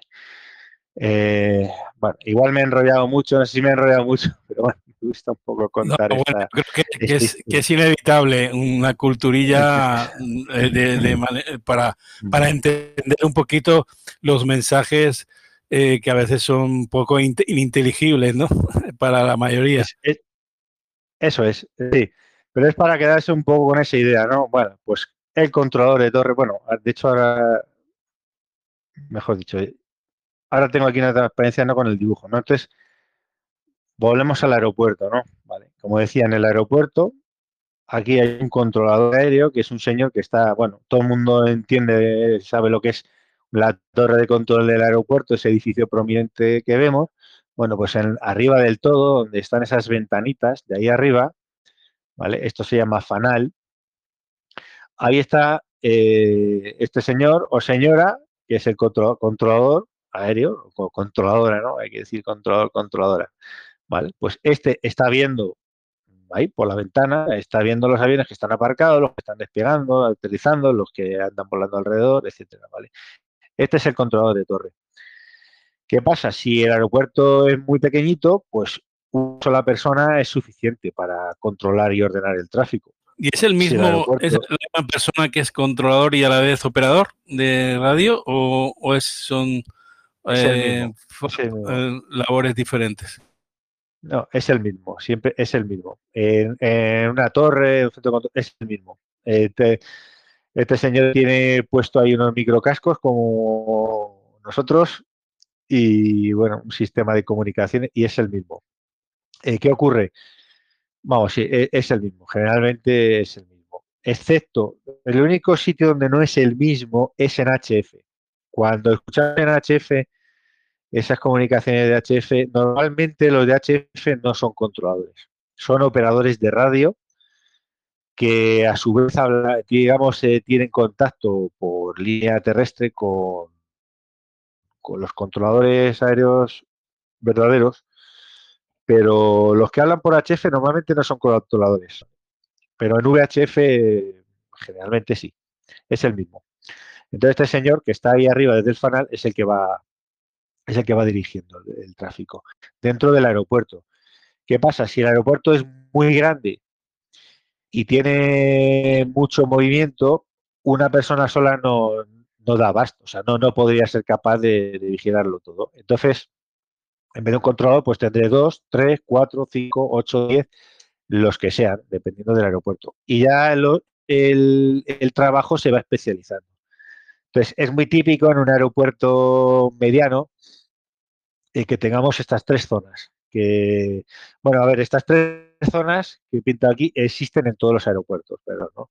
Es la pista, evidentemente ya sabemos lo que es la pista, la plataforma, lo que se llama plataforma, que es donde están los aviones aparcados, donde tú te subes, digamos, el avión, y entre medias de la pista y la plataforma, pues hay unas calles de rodaje, unas carreteritas que hay en el aeropuerto. Entonces, eh, cualquier aeropuerto siempre va a tener estas tres zonas. Si el aeropuerto es pequeño, controlador pues lo maneja todo. Pero si el aeropuerto ya es mediano, eh, nos vamos a encontrar que va a haber un controlador que va a ocuparse de esta zona, de la plataforma. Esto se suele llamar eh, ground, GMC, en fin, eh, le ponen diferentes nombres, cosas así. Eh, y también aquí hay una frecuencia que en algunos aeropuertos es la misma, en los los grandes es otra que se llama clearance, clearance, clearance delivery, cosas así. Esta frecuencia es bastante interesante de escuchar, porque esta de las que hablan tranquilo, ¿vale? Es una frecuencia de clearance donde eh, antes de que el avión arranque, eh, el piloto se pone en contacto con el controlador y le dice, eh, pues mira, soy el, avión, el vuelo tal, con destino a tal sitio, esperando aprobación, ¿no? ¿Vale? Y entonces el controlador, pues le dice, mira el plan de vuelo, ¿vale? Le aprueba el plan de vuelo y ya le dice, ¿vale? Está usted aprobado para salir a tal hora, eh, a tal hora, le dice a qué hora tiene que arrancar los motores del avión y le dice eh, por dónde va a tener que salir una vez que despegue. Entonces, si despega por aquí y por ahí, ¿qué es lo que va a tener que hacer después? Ya se lo va, digamos, se lo va orientando. Bueno, este puede ser, pues normalmente habrá un controlador y una frecuencia para esto. Después habrá otro controlador que se encargue de la zona este de rodaje. En el momento que el avión arranca y va rodando por estas carreterillas del aeropuerto, ¿vale? Pues aquí hay otra frecuencia. Eh, lo mismo, le ponen diferentes nombres. Surface Movement, Ground Movement, etcétera. Algo así. Rodadura, en fin, le podemos encontrar varios nombres. Pero es uno que dirige por aquí. Imaginaos que hay un montón de aviones entrando, saliendo, eh, vehículos a veces que andan por aquí también. Entonces alguien lo tiene que controlar. Esta es otra. Y ya, una vez que el avión, cuando un avión va a despegar y se coloca por aquí, hay un sitio justo en la entrada de la pista que se llama punto de espera, ¿vale? Que eso, pues, eh, si a los que viajan en avión, pues se, nota, ¿no? Tú ves que normalmente está dando vueltas y de repente haces el avión se queda ahí parado, ¿no? Incluso a veces en un aeropuerto grande te encuentras cola y ves que ahí hay una que se forma una cola, dos, tres, cuatro aviones. bueno, los que vivimos en Canarias lo, sabemos bien, porque es nuestro medio de, transporte habitual. Y recuerdo en muchas ocasiones, me ha pasado a mí, porque yo vuelo bastante, y, me siempre a veces cuando hay alguna, algún problema, eh, siempre nos dice, bueno, no lo dicen, pero yo ya lo, lo sé, hemos perdido el slot, ¿no? Es decir, si tienes mucho tiempo de espera y, el slot me imagino que será como la ventana de, despegue, ¿no? Que, ya como que te la, te la quitan en el momento que ya pierdes tu horario de, puntualidad o de salida exacta. Sí, exactamente. Eso, eh, va que eso, eso normalmente te pasa aquí, cuando todavía estás aparcado. Eso, acordad lo que os he dicho antes. El avión es una máquina maravillosa, pero tiene un problema y es que no puede parar. No es que está volando, tú no puedes parar. ¿No? Es, el problema que tiene. Entonces. Ha, sido muy gráfico, ¿no? Eh? lo, de, no, puedes echar mano al freno ni de mano ni de, ningún tipo. Ni puedes ir muy, muy despacio tampoco. Puedes ir más deprisa, más despacio, pero hay una velocidad mínima a la que, que la velocidad mínima de sustentación a la que tú puedes ir. Eso de los slots lo que ocurre es que, eh, por eso mismo, como el avión no puede parar, más o menos se calcula todo para que vayan encajados. Todos los aviones, digamos, se, le da una hora de salida, ¿vale? Se, estimando el tiempo que va a tardar en llegar al destino y en función de todos los demás aviones que quieren ese destino, a cada uno se le va dando una hora de salida. ¿Vale? ¿Eso para qué se hace? Para evitar atascos. ¿Por qué se producen los atascos cuando vamos en coche? Cuando se nos producen los atascos a la entrada y la salida de las ciudades. Porque todos queremos entrar y salir a la vez. ¿Vale? Eso en la aviación no pasa. Tú no puedes llegar de repente eh, a un aeropuerto y que haya una cola en el aire. No se puede hacer una cola en el aire. Sí se puede hacer, pero hay una manera de hacerlo que está establecida y se llama circuito de espera. Alguno alguna vez lo habrá vivido, que es que si llegas y no puedes aterrizar porque hay muchos aviones, te ponen en un sitio a dar vueltas. Eso pasaba sobre todo antes más que ahora.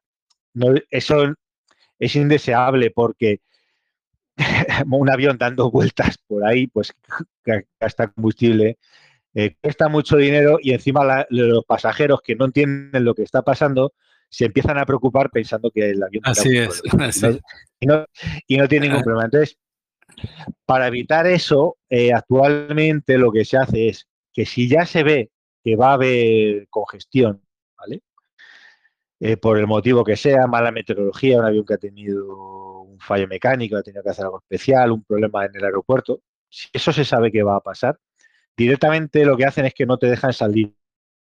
En el origen no te dejan salir. Entonces, cuando el avión está aquí aparcado, aquí, aquí aparcado, y pues la primera vez por la frecuencia de clearance se llama a la torre, si el controlador todos los sistemas que hay le han informado de que este avión cuando llegue a su destino no va a poder aterrizar a la hora prevista, este controlador no, a este avión de aquí se lo va a decir en ese momento y le va a decir, tiene usted que esperar. Que es lo que se suele decir como lo de o ha perdido el o no sé qué, no, le va a decir, pues tiene que esperar. Porque es mucho mejor que esperes con el avión aquí aparcado en tierra y la gente en la terminal, o aunque esté dentro del avión incluso, pero muchas veces es en la terminal, que no tener que esperar cuando llegues al sitio dando vueltas por el aire. Vale. Esto es un poco así la explicación, a, grosso modo. Y una, pregunta, Daniel, bueno, es, un, un, puro tópico, ¿no? El tema de la telefonía móvil en las operaciones siempre dicen, no, es que puede inter... Bueno, antiguamente, ahora parece que se han relajado más esa, esa prohibición, mm, digamos, tácita o, bueno, en algún caso expresa, ¿no? Pero que te dicen, no, eh, bueno, no puede más, sobre todo en, los, en las operaciones de, despegue o de aterrizaje. Porque, bueno, no sé, me imagino, estamos hablando de frecuencias de los terminales móviles hoy en día, pues de gigahercios, ¿no? De microondas. Pero no sé si eso, hasta qué punto puede ser interferir el, digamos, el manejo de otras frecuencias o de, otra, de, otros aparatos electrónicos? Pues eso sí es una buena pregunta. Eh, bueno, de hecho, os daréis cuenta que ha ido evolucionando con el tiempo. Al principio no te dejaban usar ningún tipo de aparato. Luego dijeron que bueno, que en ruta sí, luego que las tablets sí, luego que tal, bueno. Eh, parece ser, hablado hace, pues al principio, cuando empezó esto de los móviles, se este, debió de dar algún caso de que algún teléfono móvil interfirió, más que en comunicaciones, algún aparato de navegación. Lo que he dicho antes de radares y demás, que sí que andan en esas bandas de microondas. Debiera haber algún caso aislado y, bueno, pues eh, comunicación trata de ser la industria o el sector de transporte más seguro, trata de serlo y lo es y lo es porque es muy exhaustivo con el tema de la seguridad y de la prevención. Entonces, imaginemos que se dio un solo caso, con que se hubiese dado un solo caso en un solo avión de un problema de interferencia de un teléfono móvil, eso es motivo en aviación para prohibirlo a nivel mundial. Puede parecer un poco exagerado, pero es así. Entonces, al principio debió de darse algún caso y, y se prohibió. ¿Qué ha pasado con el tiempo? Bueno, pues con el tiempo se han hecho más estudios. Por un lado se han hecho más estudios, también los terminales móviles han evolucionado, aunque no lo creamos, emiten menos potencia que antes. Y luego los aviones, pues también se han ido renovando. Los aviones, digamos, la aviónica, los sistemas de los aviones, los propios aviones se van renovando y ya, digamos, los nuevos sistemas han venido preparados eh, para, digamos, poder, eh, digamos, ser, eh, inmunizados para esas posibles interferencias. Entonces, por eso ahora te permite cuando estás rodando usar el móvil, te permiten cuando estás en ruta usar el móvil, ¿vale? Pero no te lo permiten en Europa, porque creo que en algunas áreas del mundo sí te lo permiten, en Europa no te lo permiten supuestamente cuando estás despegando y aterrizando. ¿Por qué cuando estás despegando y aterrizando no y en ruta sí? Porque si vas a interferir, interferirá igual. Bueno, en ruta no tanto porque el móvil probablemente no, igual ni se consigue enganchar a la estación base, pero más que nada es porque la fase de despegue y sobre todo, sobre todo la fase de aproximación de todo el vuelo es lo más delicado es lo más crítico, lo que más trabajo tiene para los pilotos, lo que si hay cualquier error, cualquier problema, eh, pues te va a llevar a una situación peligrosa. Entonces, como es la fase de vuelo más crítica, por prevención absoluta, siguen manteniendo esa prohibición de usar dispositivos en esa fase. Pero realmente que yo creo que no hay un reporte así Mm, vamos a decir, digamos, masivo de problemas con móviles ni nada de eso. Y luego, y luego la modalidad modo avión, que viene ya expresamente con el nombre de, la ubicación donde está, ¿no? Que ya no, que no se puede. Aunque yo, por ejemplo, he tenido una experiencia, tuve una experiencia muy bonita con una, bueno, cuando empezó la, la internet en los aviones, en algunas compañías en, bueno, modo datos a nivel básico, ¿no? De mensajería instantánea y poco más, ¿no? Pues utilicé el, programa, el, APRS Droid, y conseguí, mm, vamos, durante un trayecto muy largo, conseguí que el GPS me recibiera dentro del, habitáculo del, avión y me lo reportara a la red, al servidor de APRS. Y bueno, incluso dibujé mi icono con un avioncito, ¿no? la verdad que fue una experiencia muy bonita. Sí, sí, no, sí se puede hacer. La verdad es que sí, hoy en día ya se puede hacer fotos y lo que quieras ya dentro de, del avión. Pues nada, como decía, eh, del aeropuerto, al final del todo, el avión llega ahí a la barra de parada y entonces aquí, cuando llega aquí, llama a la frecuencia de torre, torre o local o el nombre de la pista, si tiene varias pistas, si tiene varios nombres. Y aquí ya está el control que le dice el típico frase de autorizado a despegar. Y ahí ya está. Y despega. El avión despega y nada, al muy poquito tiempo de despegar, si no hay ningún problema, es decir, una vez que pasa el punto donde ya saben que no va a haber ningún problema que le obligue a dar la vuelta, pues ya se despide el controlador de torre, se despide de, del piloto y ya le dice que pase con la frecuencia de, aproximación. O sea que bueno, es un ejemplo aquí que he puesto con un aeropuerto con tres frecuencias. Ya digo, si el aeropuerto muy pequeño solo va a tener una. Si el aeropuerto es muy grande, pues tendrá 8, 10 o más de 10. No sé, ya sería muy raro. ¿no?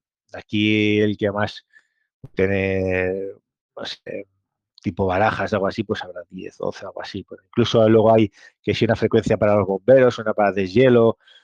Hay frecuencias para usos así muy específicos, pero que normalmente no vamos a escuchar ahí casi nada. Bueno, en algún sitio donde tenga la frecuencia de bomberos se puede escuchar cuando se abre el aeropuerto por las mañanas. Eh, los bomberos siempre tienen que hacer, los bomberos del aeropuerto, que no son los de la calle, cada aeropuerto tiene sus propios bomberos allí dentro, eh, cuando el aeropuerto se va a abrir, por la mañana los bomberos hacen un recorrido por la pista con el camión de bomberos, vigilando que esté todo bien, que no haya ningún objeto suelto, ningún tornillo, ningún, ningún animal muerto. Vale, hace una ronda y llaman y reportan al controlador y tal. Eso sí se puede escuchar también. En fin, pues eso, una serie de frecuencias eh, de VHF. ¿Cómo se pasa de las frecuencias a otra? Eso es manual, completamente. Es el controlador. Si hay un controlador, pues cuando ya no tiene que decirle nada más al piloto, le dice comunique ahora con el quien sea en la siguiente frecuencia y se la dice, ¿vale? Que son esas que están publicadas en, las cartas y en los documentos que hemos dicho antes. Pero si no las conocemos, pues si tú estás atento escuchando, simplemente tienes que hacer lo, lo que le dice. Si le dice que comunique con rodadura en la frecuencia tal, te apuntas y te cambias tu escáner, tu receptor y escucharás al, vamos, al, a los pocos segundos al mismo avión llamar en la otra frecuencia y así sucesivamente. Es manual, lo mismo que cuando estamos nosotros radioaficionados en un repetidor y dices voy a hacer QRV a tal frecuencia y le das al dial y te cambia. Exactamente lo mismo, es, es manual todo. Vale, pues bueno, el avión que salió y del aeropuerto y una vez que ha salido, pues entra en la zona de, o bien, primero lo, eh, que hemos dicho, TMA, APP, aproximación, en fin, como lo llaman en cada sitio, o en la fase de ruta, ¿vale? Sale al aire, se pone a volar, ¿vale? Eh, ¿Y eso cómo se organiza? Bueno, pues vamos a ver. El espacio aéreo, ¿vale? Esto es un ejemplo del espacio aéreo de, del FIR Madrid, ¿vale? El espacio aéreo, que es una cosa en tres dimensiones, no es como las carreteras, que son dos dimensiones, el espacio aéreo es una cosa que es en tres dimensiones. Entonces, para esto poderlo controlar, hay que partirlo en trocitos. Los trocitos son volúmenes. Entonces, eh, por eso he escogido este dibujo como en tres dimensiones, ¿vale? Para entender que son como si fuese un puzzle en tres dimensiones, con piezas que van encajando. ¿Vale? Como si fuesen piezas de Lego que se van enganchando unas con otras. Dentro de este volumen, ¿vale? Vuelan aviones. Si es un, es un TMA, pues esos aviones van a estar siempre subiendo y bajando, subiendo y bajando, subiendo y bajando. Si es en ruta, más o menos van a ir constantes. Van a ir constantes. Es un volumen muy grande, entonces eh, los aviones vuelan a diferentes altitudes, eso unos, unos encima de otros, un poco más a la derecha, un poco a la izquierda, en fin, van siguiendo una serie de rutas o de autopistas imaginarias que se llaman aerovías o airways en inglés, ¿vale? Pues como si fueran unas autopistas imaginarias que van por ahí, digamos, eh, por el cielo, pero a nivel de control de tráfico aéreo es un volumen. Entonces, hay un volumen, ¿vale? Eh, dice, el espacio aéreo se divide en volúmenes y con un volumen o varios de estos o con la suma de varios de estos, ¿vale? Se constituye lo que se llama un sector de, control, ¿vale? Entonces, simplemente la idea es, un sector es un controlador y una frecuencia, ¿vale? Estos controladores, como ya estamos hablando de, de, vuelos en ruta, no van a ver al avión por una ventana como el controlador que está en la torre. ¿Cómo ven a esta gente a los aviones? Por el radar. ¿vale? Entonces, aquí en esta foto, por ejemplo, es un ejemplo de una sala de control de ruta. Y aquí veis al controlador con sus cascos. ¿vale? Y aquí delante tiene la pantalla de radar. Y aquí él va viendo por dónde van los aviones. ¿vale? con sus diferentes parámetros de velocidad, de altura, y están identificados. En cada puntito sabe quién es y además tiene el plan de vuelo, o sea, sabe quién es, sabe a dónde va y sabe por dónde va a pasar, porque eso es una cosa que se ha establecido previamente. Y este señor, pues al final, eh, tiene un medio para comunicar con, vía radio con el avión. Entonces, es un volumen, un controlador, una frecuencia. Ya está, no hay más. Un volumen, un controlador, una frecuencia. Tan simple como eso. Cuando este avión está yendo por aquí, lo voy a pintar, por ejemplo, eh, con este rotulado. Un avión que va por aquí, cuando va por aquí, habla con el controlador de este sector. Cuando llega aquí, imaginemos que llega aquí y, tiene que venir aquí a este otro sector. Pues más o menos cuando está por el borde, ¿vale? este controlador, cual si ya no tiene ninguna instrucción que darle, no tiene nada que decirle, le dice al avión, ahora le dice, comunique con el sector tal en la frecuencia tal. Lo mismo que en aeropuertos, ¿acordáis? Hay que a manubrio. Dice, vale, al piloto coge su radio, cambia la frecuencia y cuando entra por aquí, coge y llama otra vez al controlador de aquí y espera que este controlador de aquí le diga, pues le dé instrucciones, si le tiene que decir alguna. Y así sucesivamente. Pum, pum, pum, pum, pum, pum, pum, pum, pum. ¿Qué pasa? Pues que eh, imaginaos e-, este avión que ha hecho este recorrido, pues aquí ha hablado con un controlador en una frecuencia, aquí con otro controlador en otra frecuencia, aquí con otro controlador en otra frecuencia, aquí con otro, aquí con otro y aquí con otro. Pues una, dos, tres, cuatro, cinco y seis. Pues así es. Todo el rato tiene que ir cambiando de frecuencias a ver cada controlador qué, es lo que le dice. ¿Vale? Eh, y así es, eh, digamos, las comunicaciones en, ruta. ¿Qué pasa? En ruta las comunicaciones son muy cortas y esporádicas. Normalmente no hay muchas cosas que le tengan que decir y si las que le dicen, pues se dicen muy rápido. ¿Vale? Sin embargo, cuando es en las zonas de aproximación, es decir, cuando está colocando al avión ya para enfilarlo a la pista del aeropuerto o cuando está justo despegando y tiene que ir, digamos, eh, dirigirle hacia la ruta, pues tienen que darle muchas instrucciones. Hacienda tal, eh, baje la velocidad, coja el vector no sé cuántos, eh, gire a tal, vaya hasta tal punto y allí gire no sé cuántos grados. Todo eso, pues hablan bastante. ¿Vale? Entonces es donde más comunicaciones hay y dentro del aeropuerto también. En ruta, pues de vez en cuando escuchas a alguno, le dice continúe hasta el punto tal y allí pasa la siguiente frecuencia y poco más, ¿vale? Es más, si vas a escuchar, pues puedes escuchar, pero bueno, lo que es, hay mucha menos acción, por así decirlo, ¿vale? ¿Vale? Pero bueno, así es como, así es como funciona, ¿vale? Eh, las frecuencias estas, estas, eh, están publicadas, pero no está publicada la frecuencia que va a cada bloque. En este ejemplo que os enseñé antes, aquí, por ejemplo, este que es de Madrid, me dice, en el FIR de Barcelona, en la zona de vuelo de Barcelona, tienen todas estas frecuencias. ¿vale? Que cada, una de estas frecuencias es para un sector y un controlador, pero no te dice quién es quién. Eso eh, no sé si en otros países, pero normalmente aquí no te lo dice. ¿Por qué no te lo dice? Porque esto es dinámico, no siempre es igual.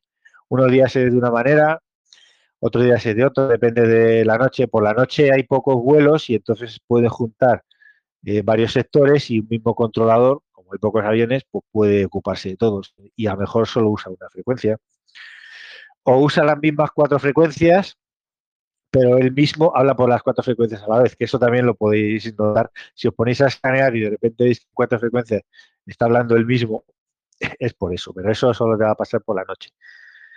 Cosas de ese tipo, ¿vale? Entonces, esto es a base de escuchar, pues sí puedes irlas anotando. Y, y, eso es, no sé, bueno, no sé, hasta aquí más o menos poco es como cómo va el tema de la transferencia de, las comunicaciones. Que como veis es todo muy, muy manual. Vale. Eh, uy. No sé si vas a preguntar algo, José. Ah. El protocolo, el protocolo que quizás es eso interesante porque muchas veces no, bueno, a veces identificamos obviamente la compañía, eso es obvio estamos acostumbrados, pero otras, otras instrucciones a lo mejor no, no somos, aunque sí, sí que, sí que podemos compartir el código ICAO, que siempre es, en este caso los radioaficionados y la aeronáutica, es, la tenemos como denominador común. Exactamente, exactamente. De hecho, eso es una ventaja para los radioaficionados que dominamos perfectamente el código lo que nosotros llamamos el alfabeto fonético, eh, otros llaman código UTI, ITU, tal. Bueno, en realidad esto es el código ICAO. ICAO, es la, ICAO o ACI en español, es la Organización de Aviación Civil Internacional, que es una organización de las Naciones Unidas que, digamos, hace toda la reglamentación general en materia aeronáutica. Bueno, el código, el alfabeto fonético que utilizamos los radioaficionados se inventó para la aviación. Y después, porque eh, como he dicho antes, la aviación fue uno de los primeros usuarios de las radiocomunicaciones eh, y fueron los que inventaron el código. Después el código, la ITU, digamos, lo estandarizó para todas las radiocomunicaciones, marítimas, aficionados y de cualquier tipo. Pero el origen del código que nosotros utilizamos es, aeronáutico. Y es el, es el, mismo, el que usamos todos, ¿vale? Las letras, los números, aquí lo he puesto, si alguien escucha, eh, los números no se dicen, se dicen en inglés, pero no en un inglés, digamos, estándar. Hay algunos números que se dicen raro, ¿vale? Para que no se confunden. Sobre todo el, que suele decir es el, 9. En vez de decir 9, como se, se suele decir 9, ¿vale? Y, cosas así. Aquí lo he puesto, lo he copiado del documento que hay por ahí. Cierto, cierto, lo, puedo, lo, puedo eh, lo puedo constatar. Sí, si veis que el, el cero se dice cero, así como, no dicen zero, como en inglés tú dirías zero, pero eso dicen cero. El uno, el uno aquí pone one, bueno, uno yo creo que más bien dicen one. A ver, esto es como todo. Eh, depende de la pronunciación. Y, también compartimos, Daniel, compartimos la, la, la numeración, o sea, la, el prefijo, ¿no? Por ejemplo, las aeronaves españolas empiezan por EA o, eh, eh, por ejemplo, las argentinas LU y alguna, cada país. Sí, sí, se, es, parece, también común, ¿no? Se parece bastante. Eso es la matrícula ese número que tú dices es la matrícula. Sí, sí, la matrícula. cada, avión tiene una matrícula y efectivamente hay unos son dos letras y luego no sé si son tres números, me parece, o cuatro, ya no me acuerdo. Pero, y esas dos letras, se, no todas, pero muchas coinciden con los prefijos estos de la ITU que tenemos nosotros. Eh, o se parecen, ¿vale? Sí, sí. Es la matrícula. En los vuelos comerciales de compañías, eh, normalmente en las comunicaciones, de hecho aquí lo he puesto, ¿vale? Eh, el call sign, indicativo de llamada que se utiliza para las comunicaciones, en los vuelos comerciales se utiliza esto, que es el, código de vuelo, ¿vale? No se utiliza la matrícula.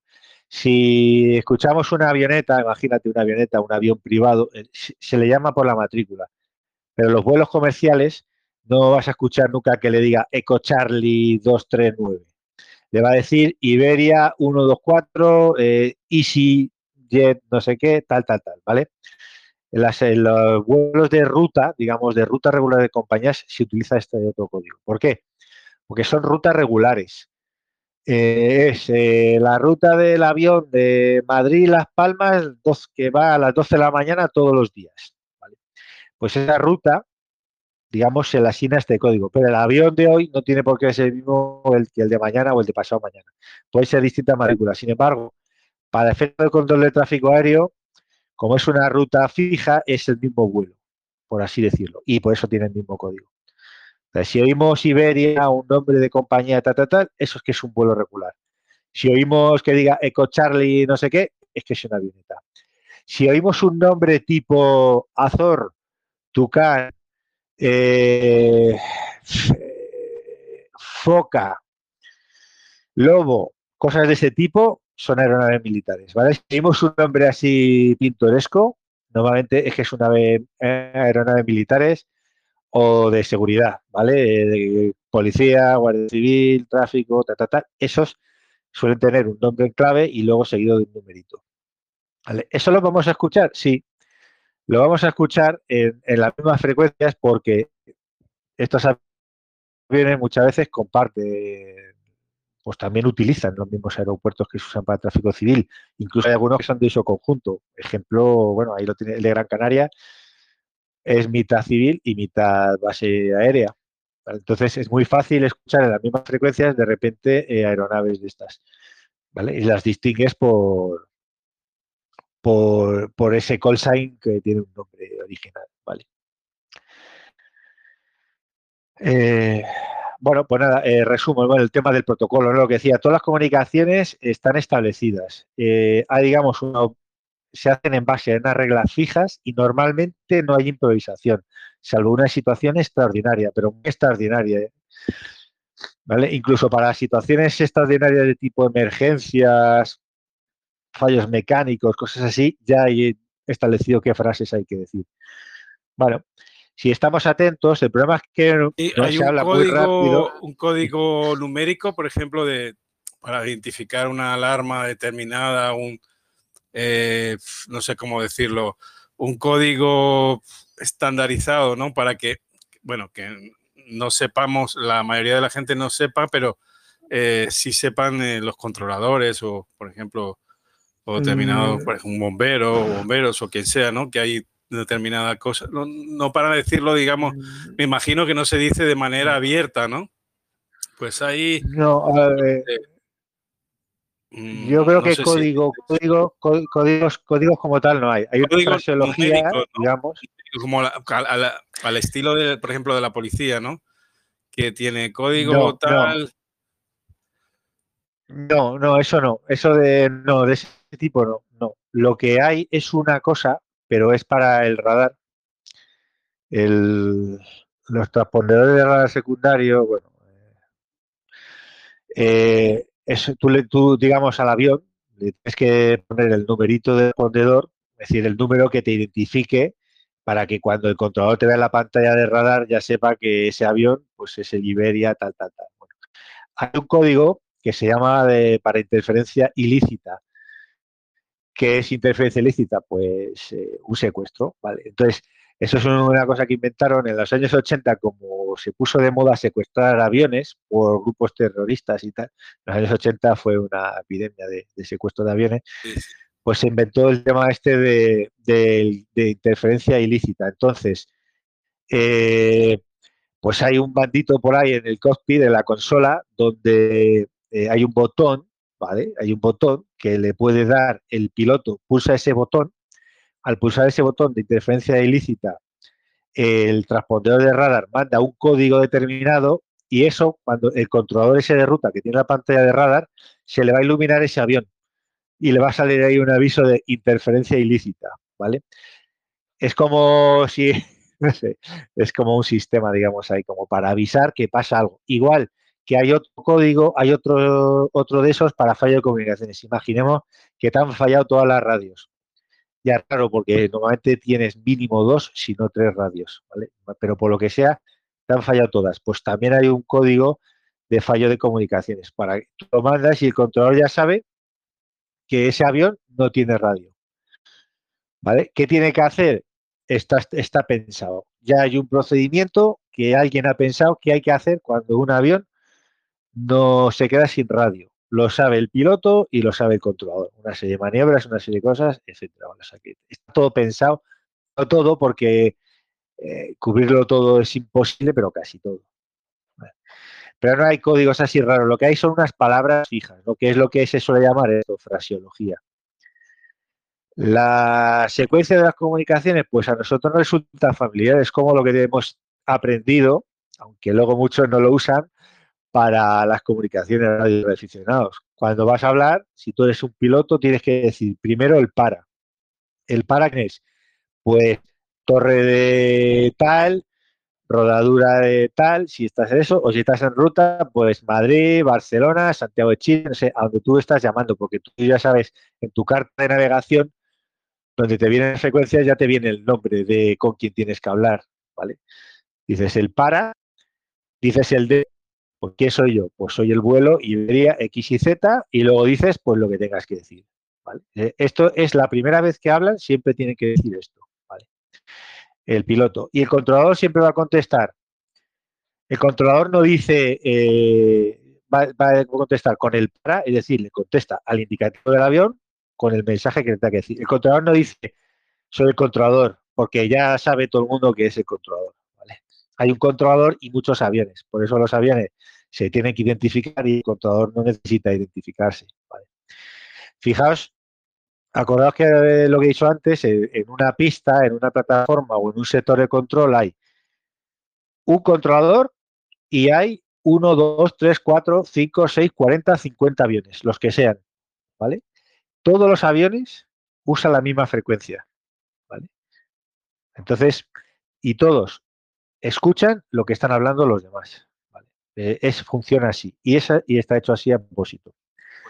¿No hay una frecuencia para hablar, por ejemplo, como más entre, entre aeronaves eh, directa o es, la misma que, la de la que llega al, controlador? Ah, hay otra, exactamente. Luego, esto, sí, esto que estoy explicando yo aquí ahora es como, digamos, sería para el control de tráfico aéreo. Luego, aparte, hay una serie de frecuencias reservadas para comunicaciones aire-aire, eso lo tengo puesto por ahí después. Eh, hay una que es mundial, que es la 1, es, muy fácil de recordar, porque es eh, 123.450, es 123450, ¿vale? Esa es mundial. La frecuencia 123450, esa es para comunicaciones aire-aire, es como de uso libre. Entonces, eh, la usa, pero la usa todo el mundo desde avionetas que andan por ahí deportivas, tijeros, o incluso aviones de ruta, imagínate, eh, pues eso, se cruzan, se cruzan entre comillas, ¿vale? A lo mejor están a 50 kilómetros, pero ellos saben, porque se ven en los, en los radares propios de los aviones, que por allí cerca hay un avión, ¿vale? Y como los pilotos se conocen, y ya saben que en el avión que anda por ahí va fulanito que es amigo suyo. Vas a escuchar muchas veces que se llaman por ahí, ¿y dónde fulanito?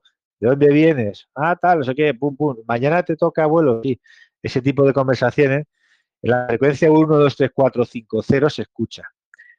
Es una frecuencia muy interesante, ¿vale? Para escuchar, porque se escuchan cosas diferentes. Sí, que ya no es lo estandarizado, ¿no? Lo, digamos, lo protocolario, ya es un poquito más eso es, en esa frecuencia hay otra que no me la sé de memoria, pero la tengo ahí apuntada. Hay otra, hay otras dos reservadas pues para avionetas, eh, para aladeltas, globos, para todo este tipo de cosas. Lo que, eso se llama aviación deportiva. Pues hay algunos canales reservados para esto. Entonces, eso lo pasa es que tienes que estar más o menos cerca de los sitios para escucharlas. Ahí se escucha pues de todo tipo. ¿Vale? Eh, ahí, digamos, es uso libre. y, lo que he visto eh, también es, bueno, he escuchado muchas veces que utilizan la escala del reloj para posicionamiento. En algunos casos, en el tráfico aéreo, estoy como a las 2 de la posición tal o estoy como a, las, a las 6 o las 3 de, no sé, para identificar un poquito la posición, eso en, radio también. Sí, eso se puede usar. Hombre, eso sobre todo pues para aeronaves, esto pues aviación ligera, que aviación ligera pues lo que tenemos comúnmente para avionetas, eh, aeronaves que navegan pues básicamente con una brújula y en visual, ¿no? Y con lo que van viendo, pues eh, más ese tipo de, cosas, sí. Ese tipo, a ver, es muy interesante si estás cerca de un aeródromo de estos deportivos, no el tipo, no un aeropuerto como tal, sino aeródromo deportivo de avionetas, de escuelas, gente de esta que vuela los fines de semana porque le gusta, eh, que tiene una frecuencia que es la 1, 2, 3, 500, a 123 500 es la que se suele utilizar para los aeródromos deportivos. ¿Vale? Por ejemplo, aquí en Madrid cerca hay uno que se llama Casa Rubios del Monte, que está aquí al sur de Madrid, y eso es un hervidor, o sea, eso es, continuamente, continuamente. Es más enfadado, es pues porque son, que sigue la gente, a ver, va en un avión y se lo toma en serio eh, y siguen un procedimiento, pero bueno, no es una actividad comercial. Entonces, es más desenfadado y es más entretenido. Ahí se escuchan muchas conversaciones, ¿no? Ese tipo de frecuencias son muy interesantes. Vale, pues bueno, de esto más o menos está aquí contado, ¿no? Eh, ah, bueno, solamente decir, eh, hay una cosa que esto, al que haya escuchado, se da cuenta, bueno, el idioma. El idioma, el, digamos, el universal que todo piloto y controlador tiene que manejar es el inglés, sí o sí y luego el idioma nacional. Entonces, en España escucharás a la vez y distintamente unos en inglés, otros en español. Puedes encontrarte perfectamente el mismo que una vez te habla en inglés y a la siguiente en español, todo este tipo de, cosas, ¿vale? O sea que, me van mezclando, muchas veces van mezclando. Y luego una cosa eh, típica de las comunicaciones esta, es que es la colación, ¿vale? Esto todo lo que un, todo lo que un controlador le dice a un piloto, el piloto lo tiene que repetir. Entonces, si el controlador le dice vuele al punto tal, el, control, el piloto automáticamente le dice volaré al punto tal y dice Iberia ta ta ta ta. O sea, repite lo que le ha dicho el controlador y añade al final eh, su indicativo. ¿Vale? es como una confirmación, ¿no? Como un acuse de recibo aéreo. Por seguridad. Es para que el controlador eh, se quede tranquilo de que el piloto ha entendido la instrucción. ¿vale? Y además de que la ha entendido el piloto al que él se la ha dicho y no otro. ¿Por qué digo esto? Porque, como decía, en un sector eh, puede haber 5, 10, 15, 20 aviones. Están todos en la misma frecuencia. Entonces, cuando un avión habla, tiene que decir quién es. ¿vale? Para que el controlador sepa que, ha repetido la instrucción, e, era, era para el que se lo ha dicho y no otro. ¿vale? Por eso, por eso, el código ICAO, ¿vale? Para que no se confundan, eh, porque si lo dijeran las letras en inglés, en español, como sea, se confundiría. los indicativos de, los, de las aeronaves son muy parecidos unos con otros. Si se dijeran en el lenguaje plano, eh, se confundirían. Entonces, por eso, por eso es tan importante lo del código, lo del código ICAO. Vale. ¿qué pasa? Eh, como creo que lo hemos dicho antes, los aviones los vamos a escuchar seguro porque están muy alto. Para escuchar a los controladores, una de dos. Si es de aeropuerto, tienes que estar cerca de, medio cerca del aeropuerto. Eso ya, pues, depende de donde tú estés. Y si es de ruta, pues o estás cerca de un centro de control de ruta o estás cerca de un transmisor remoto. Si no, no vas a escuchar al controlador. Pero aunque no escuches al controlador, te, puedes enterar de lo que está pasando porque el piloto va a repetir la instrucción del controlador. Entonces, aunque solo escuches al piloto, como el piloto habla y dice lo suyo y después repite lo del controlador, pues te puedes hacer una idea de. Me preguntan aquí, Daniel, si existen repetidores para, para la transmisión, las comunicaciones en, en el tema aeronáutico. Sí. Eh, a ver, me voy a este dibujo, por ejemplo. Vale. Voy a quitarlo aquí. Eh, no tiene puntero. No ves. A ver, con otro color.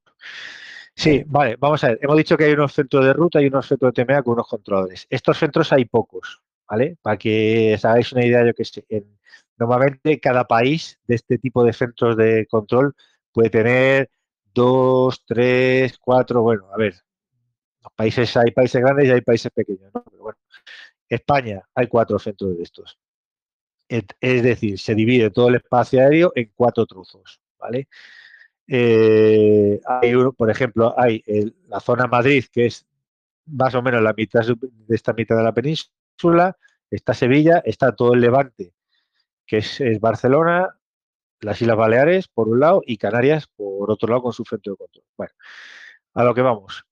Aquí hay un centro de control con un controlador. Estamos, hemos dicho que hablan en VHF.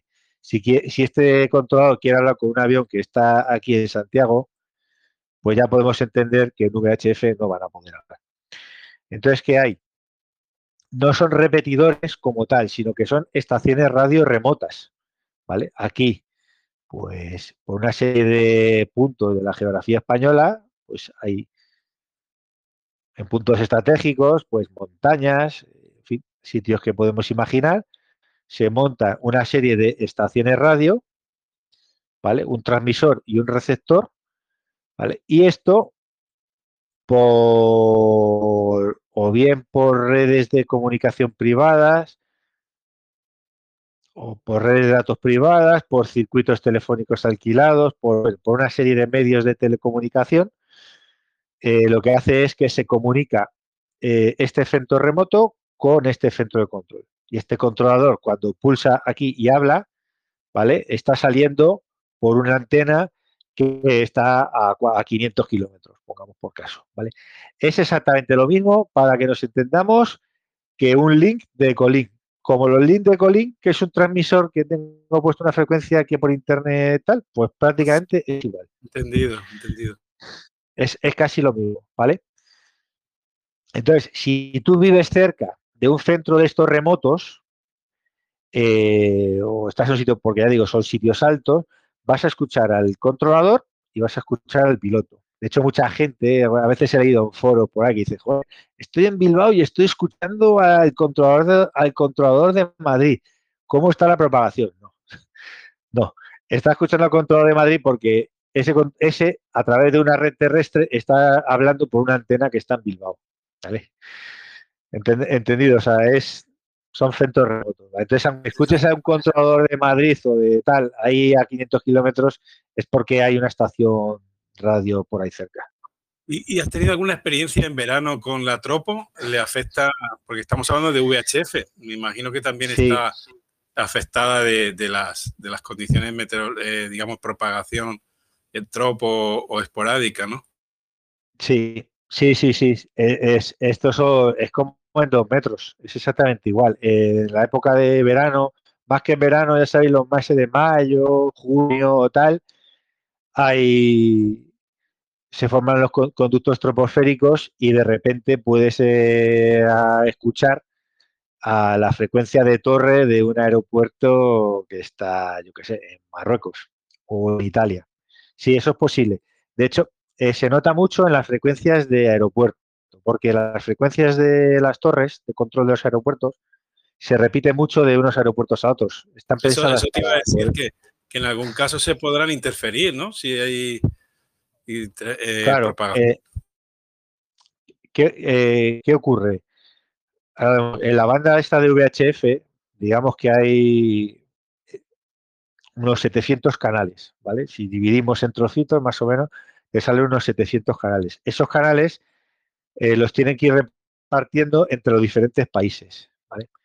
Eh, claro, como el alcance es muy grande, tanto por la altura de los aviones, que ya hemos dicho que te puede llegar a 400 kilómetros, como también se tiene en cuenta esas posibles condiciones de propagación nómada, en el cual el alcance se puede multiplicar y lógicamente es indeseable que se interfiera, digamos, un país con otro, pues lo que hace es que se reparten las frecuencias buscando separar mucho, mucho. Es decir, si aquí en este sector de Madrid me dan una frecuencia 1, 2, 3, 800, por ejemplo, por decirte algo, esa frecuencia no la van a poder poner en Francia o ni en Portugal, porque es fácil que interfiera. A lo mejor la utilizan esa misma en Alemania o en Rusia, qué sé yo, ¿vale? Pero como hay pocas frecuencias, las que necesitan poca cobertura, que son las de los aeropuertos, porque con que te llegue 8 o 10 kilómetros alrededor del aeropuerto no necesita más, eh, esas, las de los aeropuertos, se repiten mucho de unos aeropuertos a otros. Y normalmente no se interfieren porque las antenas del aeropuerto pues, tienen poca altura, menos potencia y tal. Pero en verano, cuando hay tropos, se pueden interferir. Y es muy habitual que tú de repente, pues, pues tener interferencias entre unos aeropuertos y otros pasa, o que tú de repente escuches. Eh, a ver, ¿dónde se van a notar más? Pues ya lo sabemos, en las zonas de costa, que es donde, donde suelen entrar los conductos troposféricos. Y eh, tú que estás en Canarias, muy habitual, Daniel, eh, con la tropo marina. Ten en cuenta que Canarias está rodeada de agua y en verano, bueno, ya, ya mismo eh, hemos tenido ya algunas tropos marinas que llegan muy fácilmente, a, por ejemplo, al, a Casablanca, se escucha muy bien. Eso a Gadir, eso es. A Gadir, se escucha Cádiz, Cádiz, eh, la zona de, Madeira y, Algarve también, y, Lisboa inclusive, y hasta Galicia.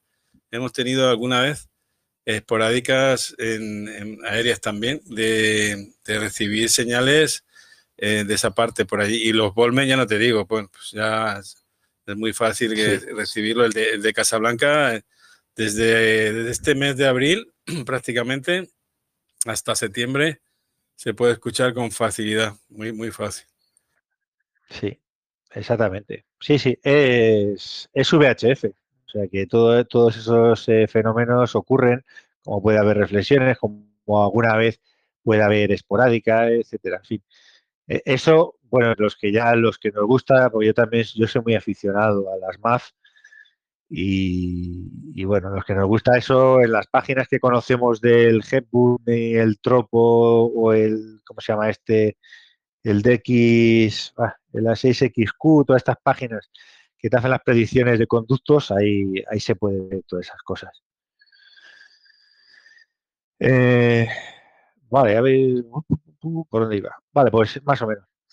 Bueno, pues esto ya había contado, en fin si alguien tiene interés en el tema de conocer la fraseología, el protocolo de comunicaciones, etcétera, si hay alguien que, le guste esto y quiera profundizar en ello, ¿vale? Le recomiendo este documento que he puesto aquí el link, ¿vale? Hay una cosa por ahí que se llama Manual de Radiocomunicación para Pilotos, que no es para pilotos de verdad, es de una cosa que se llama Portal de Simulación Aérea de Air Hispania, ¿vale? Es del mundo de la del mundo de la simulación aérea, bueno, no sé si igual hay gente que lo conoce, vamos, es, otro, es un mundo que hay de hobby, de aficionados a la simulación aérea, Flight Simulator y todas estas cosas, y también lo mismo que hay simuladores de, aviones, pues también hay simuladores de control y unos hacen de pilotos, otros hacen de controlador, etcétera. Bueno, por ahí están, hay un montón de foros, de webs y tal.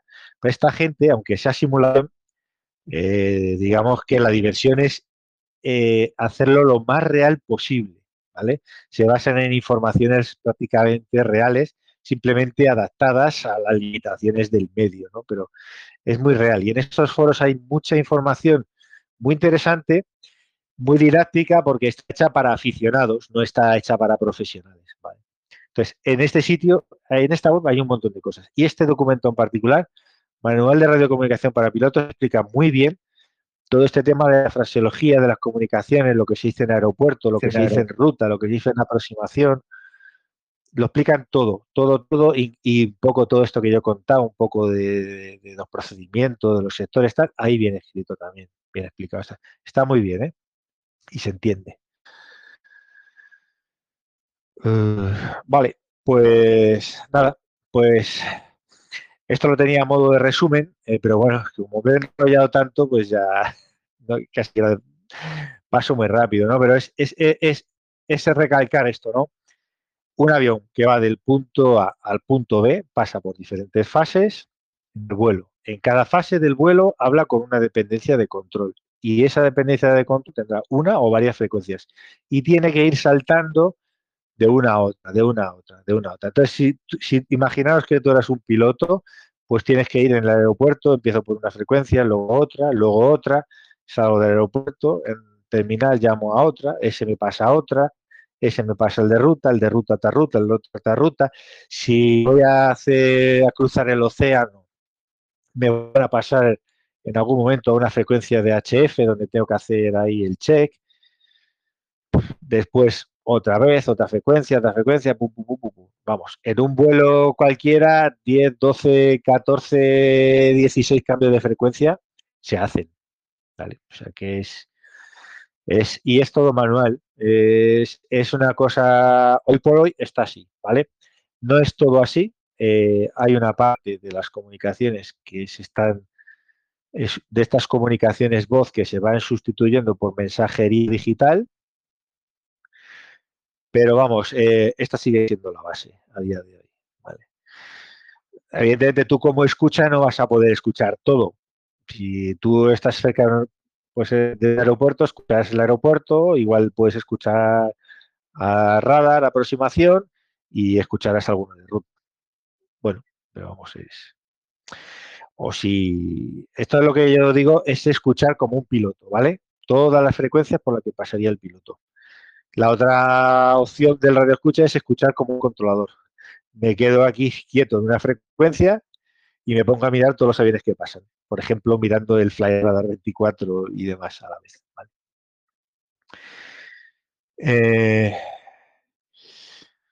Vale, eh, eh, ¿qué más? Otra cosa que no he dicho, creo que no he dicho. Eh, aparte de todas esas frecuencias que, digamos, donde hablan los controladores, hay dos cosas, que son el ATIS y el Volmet, que son frecuencias donde se transmite de una forma cíclica información automática.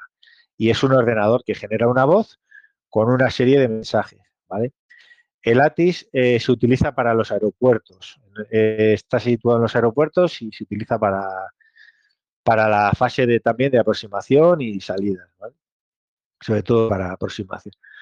¿vale? Y es una voz que va transmitiendo información del aeropuerto. Pista en uso, velocidad del viento, temperatura, punto de rocío, si hay obras, si hay algún obstáculo, si hay, si hay una red de ayuda que no funciona, no sé qué, esto lo va diciendo. Y es una voz que lo va repitiendo todo el rato. Pum, pum, pum, pum, pum, pum, pum, pum. Se actualiza cada... No recuerdo, no sé si son cada cinco minutos o cada diez minutos o algo así, se va actualizando. Eh, y está todo el rato repitiendo lo mismo.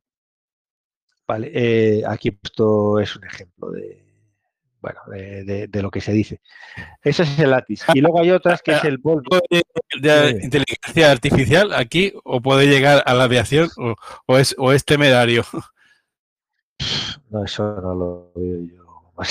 Está dentro de infinito, no, no. Esto, vamos, de hecho, esto de Latis y el Volmet, aunque veas, aunque es una voz, digamos, de ordenador, los datos, lo que dice es un controlador que ha metido en un ordenador los datos, pum, pum, pum, para que esta máquina lo diga. O sea, en un aeropuerto donde no haya ATIS o no haya Volmet, o en un sitio donde no haya, esto, este mismo trabajo lo puede hacer un controlador. Lo que pasa es que una persona no se va a poner ahí todo el rato en una frecuencia de decir pista en uso, temperatura de viento, sino que lo hace en la misma frecuencia que utiliza, pues da esa información a petición cuando viene un avión. Eh, por eso los ATIs se ponen en aeropuertos donde tienen mucho tráfico para cargar los controles de eso.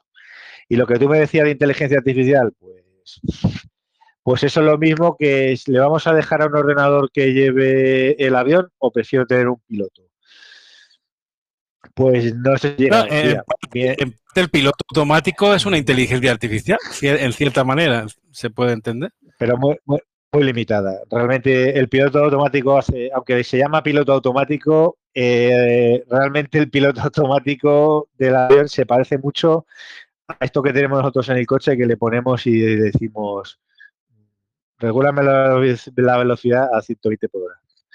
Digo que el piloto automático es un poquito más, eso le dice, de tal punto a tal punto esta velocidad, de tal punto a tal punto esta, a tal altura, tal, pero no es tan automático.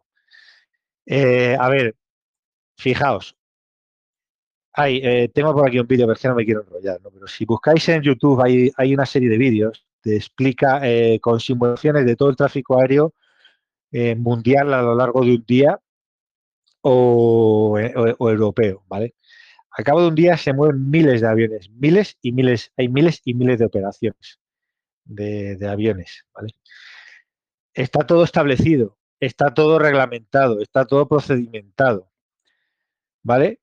Si fuese todo siempre perfecto, el avión lo podría llevar un ordenador donde tú le programas unas, unas cosas, no haría falta controladores aéreos, o, habría un, un, robot también que fuese mandando instrucciones y ya está, ¿vale? Pero es que el mundo no es perfecto.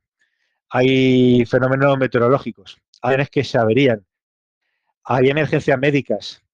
Eh, uno va en un avión y le da un infarto, tiene que aterrizar. Eh, un avión se cruza con un ganso que se le mete en un motor y se le quema el motor. Eh, hay un atentado. El, tema de, los, drones también, ¿no? Que me imagino que hay un tonto, exactamente, hay un tonto con un dron volando cerca de un aeropuerto que, es decir, eh, pasan muchas cosas, muchas, muchas, muchas cosas inesperadas. Cuando pasa una cosa inesperada, eh, ¿qué queremos tener? Un humano piloto controlador que tome una decisión rápida para un problema que nunca se le ha presentado o una máquina que solo va a poder decidir en base a lo que haya aprendido o va a decidir con qué criterio. Si dos aviones se van a chocar o tres aviones se van a chocar, ¿cuál separas? Es, en fin, es el típico dilema de los casos de la inteligencia artificial. Inteligencia artificial en la aviación hay y va a haber. Va a haber herramientas que ayuden a los controladores, va a haber herramientas que ayuden a los pilotos. Yo no creo, vamos, no creo. Sí. A corto o medio plazo no creo que haya eso, controlarlo bastante porque si no, eh, bueno, aparte de, la, de la pérdida de puesto de trabajo, ¿no? Pero ya no solo eso, sino en el en, delegar, en, delegar en, un tercero que, no tiene, no tiene unos parámetros de, digamos, de operatividad como un humano, ¿no? Eso yo siempre, yo, yo siempre recelo mucho de eso, ¿no? Incluso aunque se mejore y se super mejore y se, y se todo eso.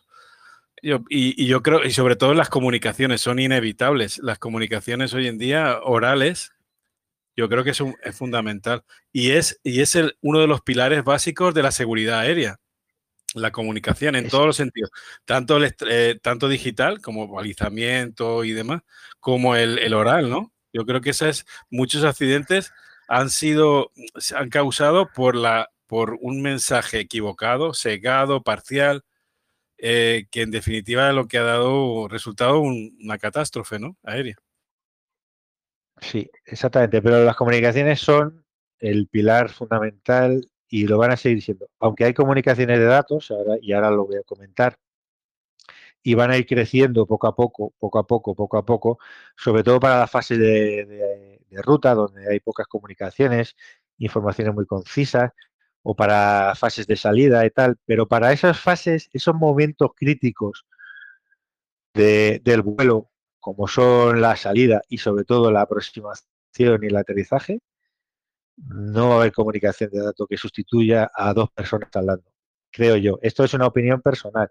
Y cuando haya un problema, como los que he dicho, una, una avería, un secuestro, un accidente, un problema, lo que sea, eh, ¿qué va si tú fueras un piloto, ¿qué te daría más confianza? ¿Poder hablar de viva voz con una persona al otro lado que te ayude o ponerte a mandar mensajitos. O sea, yo lo tengo claro, vamos. Si yo soy un piloto que tengo que estar al cargo de cosas en el avión, que es, muy complejo, es una máquina muy compleja de manejar, pues yo no voy a estar ahí mandando WhatsApp. Quiero uno que me hable. es, mi, es mi punto de vista. O sea, y con esto sirva para decir que para los que nos guste la escucha de la banda aérea, eh, tranquilos que hay escucha para muchos años. No va a ser como otras cosas que ya no se pueden escuchar. Eh, ¿Qué más? Bueno, va, lo que decía de los ATIS y los Bondmen, pues eh, bueno, pues eso, que son unas transmisiones continuas. Entonces, bueno, estar esto escuchando todo el rato, pues aparte de si te interesa saber el punto de rocío del aeropuerto en concreto, ¿vale? Si tienes curiosidad, pues está bien escucharlo, ¿vale? Pero lo interesante de esto es para nosotros, como escuchas, es que es una baliza. Pues yo ya sé, ¿vale? Te sirve para, ver si puedo recibir señales de ese aeropuerto o si de repente un día lo escucho más fuerte y otro día lo escucho más débil, porque está ahí continuamente. Pues he pintado aquí pues, este dibujo, Son balizas, ¿vale? Eh, ¿Qué más? Eh, uf, son las seis, en serio.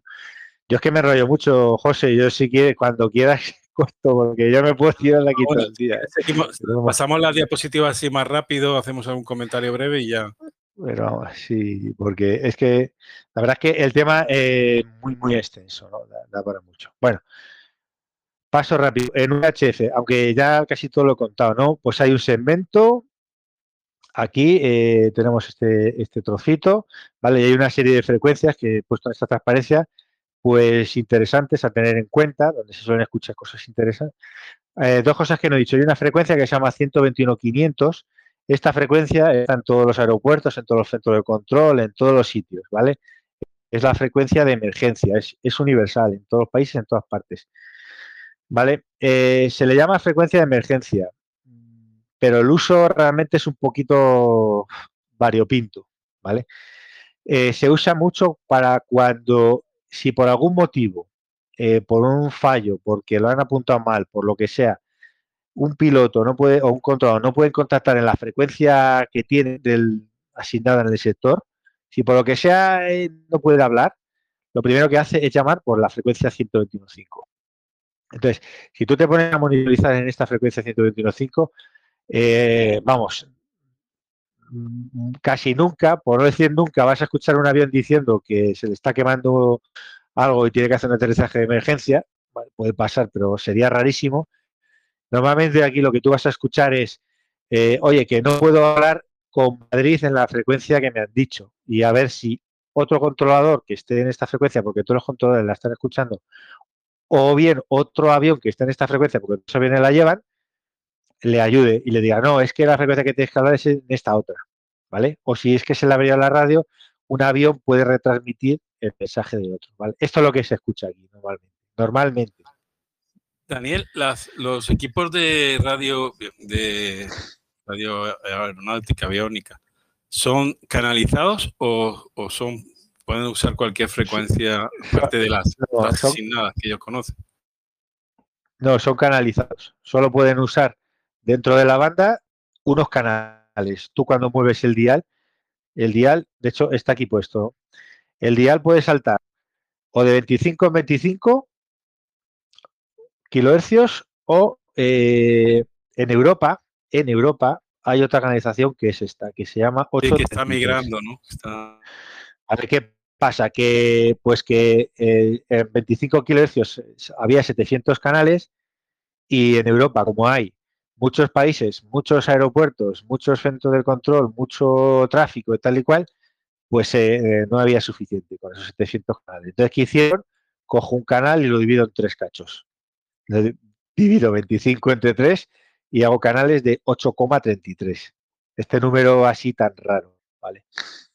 Entonces, eh, solo puedes sintonizar eso. Eh, en la radio del piloto, de hecho eso lo tengo aquí, está aquí en la siguiente transparencia, ¿vale? Está, aquí. En la radio del piloto eh, no sale una frecuencia 8,33 y el controlador le dice sintonícese en 132,0083. Imagínate decir eso por radio. Eso no es práctico. Entonces, como eso no, no es práctico, se inventaron una nomenclatura diferente. Entonces, cuando los canales son de 833, ¿qué pasa? El nombre del canal, lo que se llama el nominal, el nominal, esto, no coincide con la frecuencia real de la radio y, lo que vamos a ver en esas cartas de navegación, en esos documentos de los aeropuertos y todas esas frecuencias que vienen, es este, es este nominal. Y eso no es la frecuencia verdadera. ¿Vale? ¿Cómo lo distinguimos? Pues porque terminan en 0, 5, 10, 15, 30, 35. Si, si termina en un número de estos, es 833. Si termina en, en 25, 50, 75, 00, son de 25. Y luego en la documentación en los documentos de la IP, si son 833 le ponen el, canal y detrás le ponen una C de canal, para decir que es, que es una nomenclatura de canal. Cuando nosotros vamos a sintonizar, si tienes un SDR, pues nada, porque tú lo ves en el SDR, lo, pinchas y listo. Pero si tú lo que tienes es un receptor de los nuestros, Pues una de dos. Si tienes una radio que tiene salto de 833, ¿vale? las, las, más así de los últimos años sí que lo tienen, ¿vale? Te puedes poner en la frecuencia verdadera, pero tienes que saber cuál es, que es que no es la que está publicada en el IP, ¿vale? La que tú, porque la radio del avión, sí, la radio del avión sabe que cuando tú le pones la frecuencia que te ha dicho el controlador, él ya sabe ponerse en la, a transmitir y recibir la frecuencia verdadera, pero la radio de radio aficionado no lo sabe la tienes que, entonces, o lo haces tú a mano con una tablita, como esta que me he sacado yo aquí, que te haga la conversión, ¿vale? Y, te la sintonizas a mano, o hay un truco, si tienes una radio que no tiene 833 y además no te quieres comer el coco, ¿vale? Pues tranquilo, olvídate. No tienes que pensar cógete la frecuencia que está publicada en el IP, en el documento. Esta de 05, 15, 30, aunque sea mentira, da igual, no pasa nada. Tú pones en tu radio, ¿vale? Aunque sea de mentira, que como es lo que representa aquí, como el ancho de banda pasante de los receptores que manejamos nosotros es de 12 kilohercios, aunque la frecuencia esté un poco desplazada, tú la vas a escuchar. que no pasa nada porque esté movida 1,7. El error es o 1,7 o menos 1,7 o 5. Tú la vas a escuchar. La vas a escuchar un poquito peor, con peor relación señal-ruido que si estuviese perfectamente sintonizada, pero la vas a escuchar. De todas maneras, España, tranquilos, casi todas las frecuencias de 833, si miráis en la documentación, vais a ver que terminan en 0,5. Quiere decir que 0,5 es no, o sea, perdón, en 0,5, 30, 55 o en, o en 80. Si tiene estos, quiere decir que en realidad eh, es que está sintonizado a la misma frecuencia que si fuese de 25. No sé si me he pintado. Tú cuando lo leas, si tú ves que pone 0,5, tú mentalmente ignoras el 5, ya sabes, 0,5 es 0, 30 es 25, 55 es 50 y 80 es 75. Tú te aprendes esa regla y ya está, sintonizas y, y no te y listo. Vale. Esto es un poco lioso, no sé si lo he explicado bien, lo he explicado así un poco rápido. Pero sí, sí, está, está claro, sí. Mm, Esto me recuerda, me, recuerda, por ejemplo, cuando se trabaja en digitales, en, en FT8, en RTTY, por ejemplo, que está la señal de marca y de espacio, ¿no? Que son diferentes, tienes que, que una cosa es la frecuencia de dial y otra es la frecuencia de que te marca de, del equipo, o sea, que te recomienda, ¿no? Eso es, sí, exacto. Vale, eh, más cosas. Bueno, UTF, pues ya está. Eh, esto. Tenía aquí preparado para hacer así una demo y tal, pero bueno, lo voy a saltar de momento porque si no. Eh, ¿Qué más? cuento un poquito de HF, un poquito solo, porque realmente, ya digo, en HF parece que no hay nada, pero hay, hay mucho. Aquí hay un resumen, lo que he dicho hay subbandas, igual que nosotros eh, tenemos en la banda de, tenemos 160 metros, 80, 40, 20, 17, 15, pum, pum, hasta 10. Porque sabemos que en HF, dependiendo de la hora del día, la época del año y la distancia, hay que usar una frecuencia u otra. Esto es exactamente igual. Hay una serie de subbandas que están aquí, en 3 MHz, 3,5, 4,7, 5,4, 6,6, 9, 10, 11, 18 hasta 21, ¿vale? Aquí solo llegan hasta, bueno, hay un trozo en 23, ¿vale? No llegan tan arriba como nosotros, ¿vale? Hay subbandas y en esas subbandas hay una serie de canales.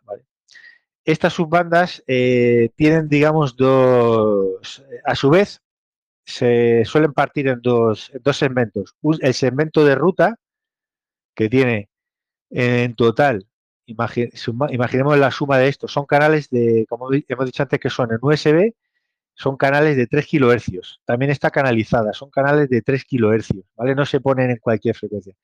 Tienen unos canales. Pues hay 480 canales de ruta y luego hay otro segmento que se llama off-route, fuera de ruta, que tiene otros 352 canales.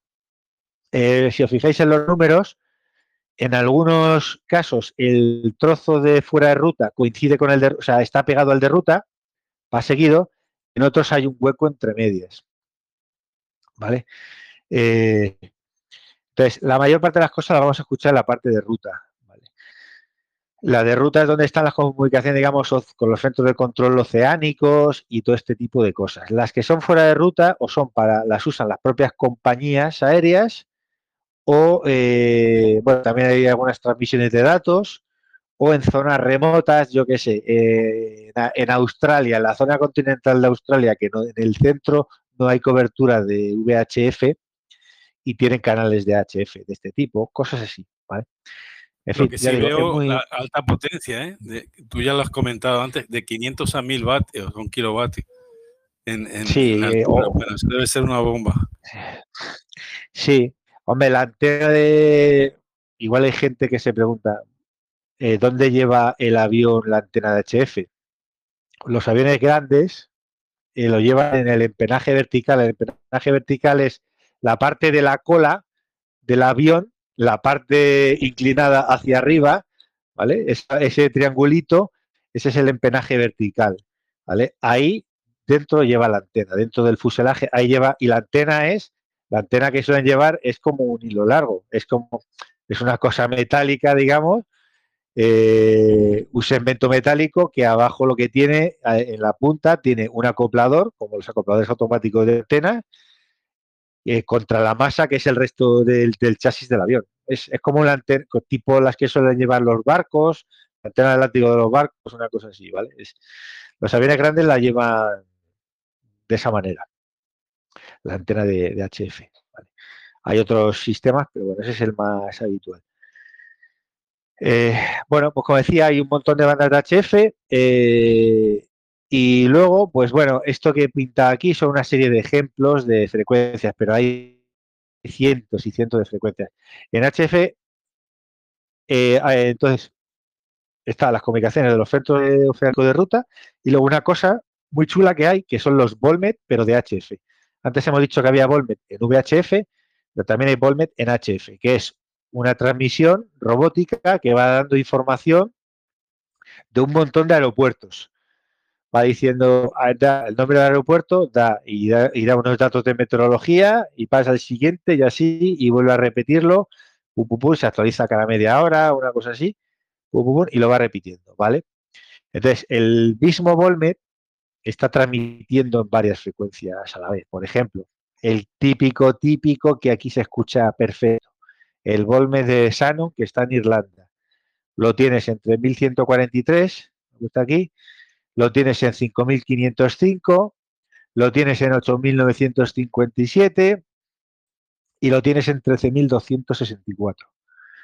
Una, dos, tres y cuatro. Estas cuatro esta estación está transmitiendo a la vez en las cuatro frecuencias el mismo mensaje. Con lo cual, yo ya sé que esto está en Sano, en Irlanda. Coño, si yo estoy con mi SDR por la banda de HF y tengo memorizadas estas frecuencias, puedo ir pasando de una a otra y ya veo si tengo propagación o no con ese punto, ¿vale? Los Volmet nos sirven como baliza de propagación para ver más o menos en qué área del planeta podemos estar recibiendo a una hora determinada en, HF. Tenemos el de Shannon, tenemos el de la RAF, que está en Inglaterra, aquí en España se recibe perfecto. En Rusia hay algunos Volmet, luego hay en, Nueva... Eh, dime, dime. Aquí se escucha muy bien el de ah. en cualquier hora. Entra siempre fuertísimo. sobre todo en 13.000, aquí en Canarias se, recibe súper bien, súper fuerte. Sí, son fantásticos. Bueno, si miras por internet, las tiene una pedazo de antena de increíble. De hecho, eh, en la página web de, no me acuerdo cuál es, pero vamos, si buscáis por Google eh, Volmen de Shannon y tal, al final acabaréis llegando a la página web de la IAA, que es la Autoridad Aeronáutica de, o sea, el Aeronáutico de Irlanda, eh, incluso tiene una página que te da las frecuencias del Volmet, los horarios que tiene de actualización, incluso eh, tiene un formulario donde tú le puedes meter un reporte de recepción y te mandan una QSL. O sea, si alguien tiene curiosidad, eh, puede hacer, eh, puede mandar un reporte a Shannon y te devuelven una QSL. Qué curioso. fijaos, sí, sí, sí. Y, en algún sitio más de estos de los Volmet de Nueva York y tal, si localizas es que no me he puesto a investigar, pero si localizas un email o tal, es fácil que te manden eh, una QSL. Eh, bueno, nada, pues ahí lo que decía, de alcance centenares a miles de kilómetros. Bueno, en fin, eh, solamente en el mundo hay alguien que sepa cómo funcionan las comunicaciones HF y esos son los radioaficionados. Así que no hace falta en este foro que lo, que lo explique. Ya sabéis cómo, cómo, va, cómo va el tema. Lo que decía, no hay mucho, eh, es decir, eh, no se usa mucho porque cuando los aviones están en océano o en zonas remotas tampoco necesitan recibir muchas instrucciones, pero eh, es obligatorio, por ejemplo, que todos los aviones que cruzan el Atlántico, cuando entran, digamos, en la zona oceánica, se tienen que reportar con las estaciones de control oceánico, siempre. Tienen que hacer un reporte. Y luego, en ciertos puntos, tienen que hacer un reporte. Y cuando van a salir al otro lado del Atlántico, tienen que hacer el reporte. Como el Atlántico lo cruzan cientos, miles de aeronaves al día, pues si te pones a escuchar estas frecuencias, vamos, que constantemente estás viendo aviones. Aunque solo hablen una vez. el reporte de, Azores, de Azores, sobre todo para Estados Unidos eh, y Sudamérica también, inclusive. Sí, eso es. Las estaciones típicas que hay, eh, esta de Sandwich, Santa María, que es la de las Azores, Canarias, que también tiene, Reykjavik, eh, luego Gander, que está en Canadá, Nueva York, todas esas se escuchan perfectamente. Es muy fácil escucharlas, muy fácil.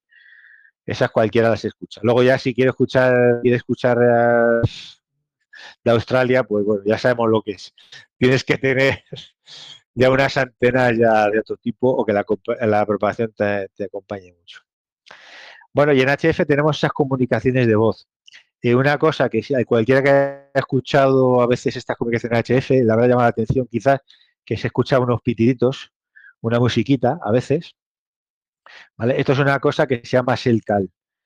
Eh, claro, ya sabemos lo que es el HF, mucho ruido, ¿no?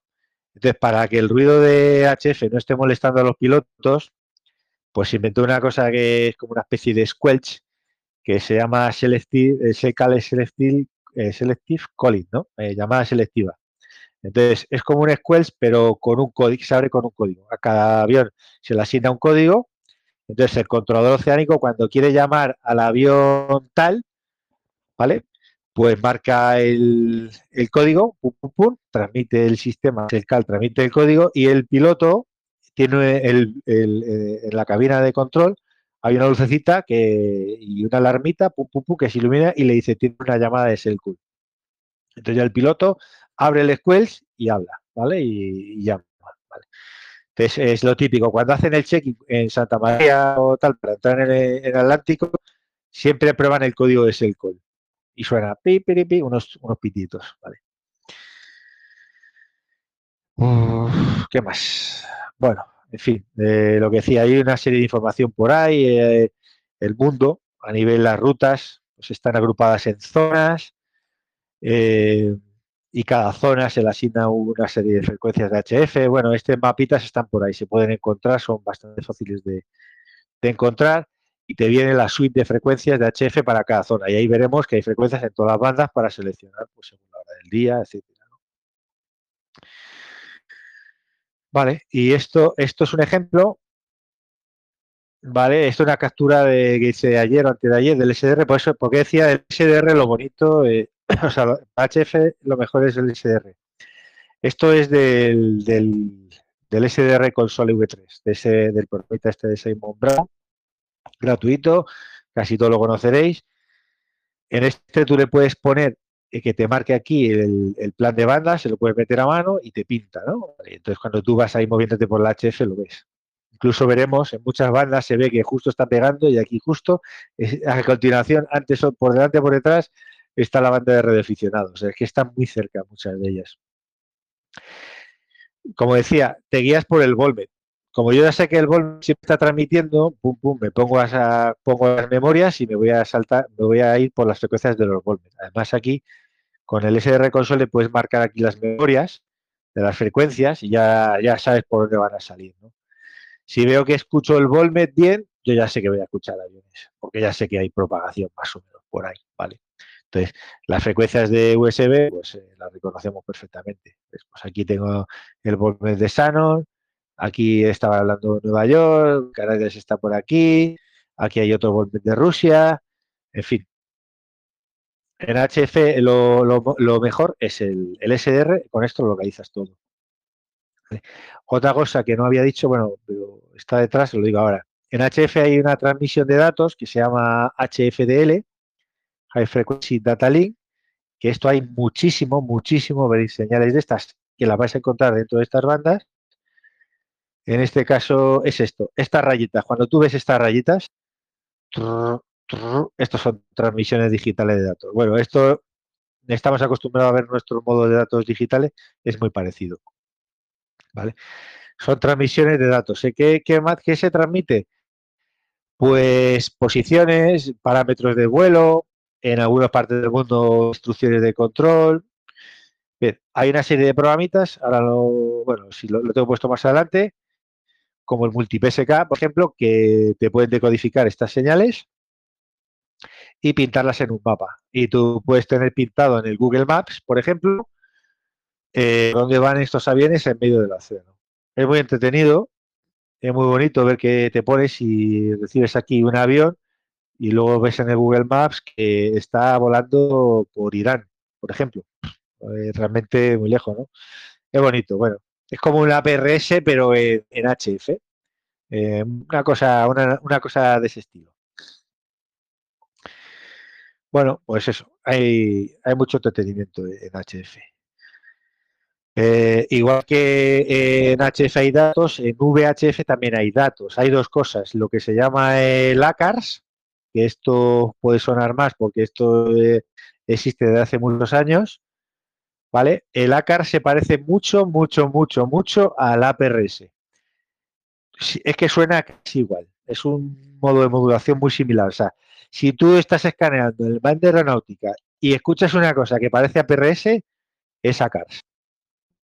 Eh, hay unas frecuencias fijas, ¿vale? Normalmente son estas. Puede variar un poco, pero normalmente son estas y hay una serie de programas como el MultiPSK, Plotter, ahí es buscar por internet, pero vamos, el MultiPSK vale para todo. Bueno, es un programa que ha salido mucho aquí en la net de la tecnología.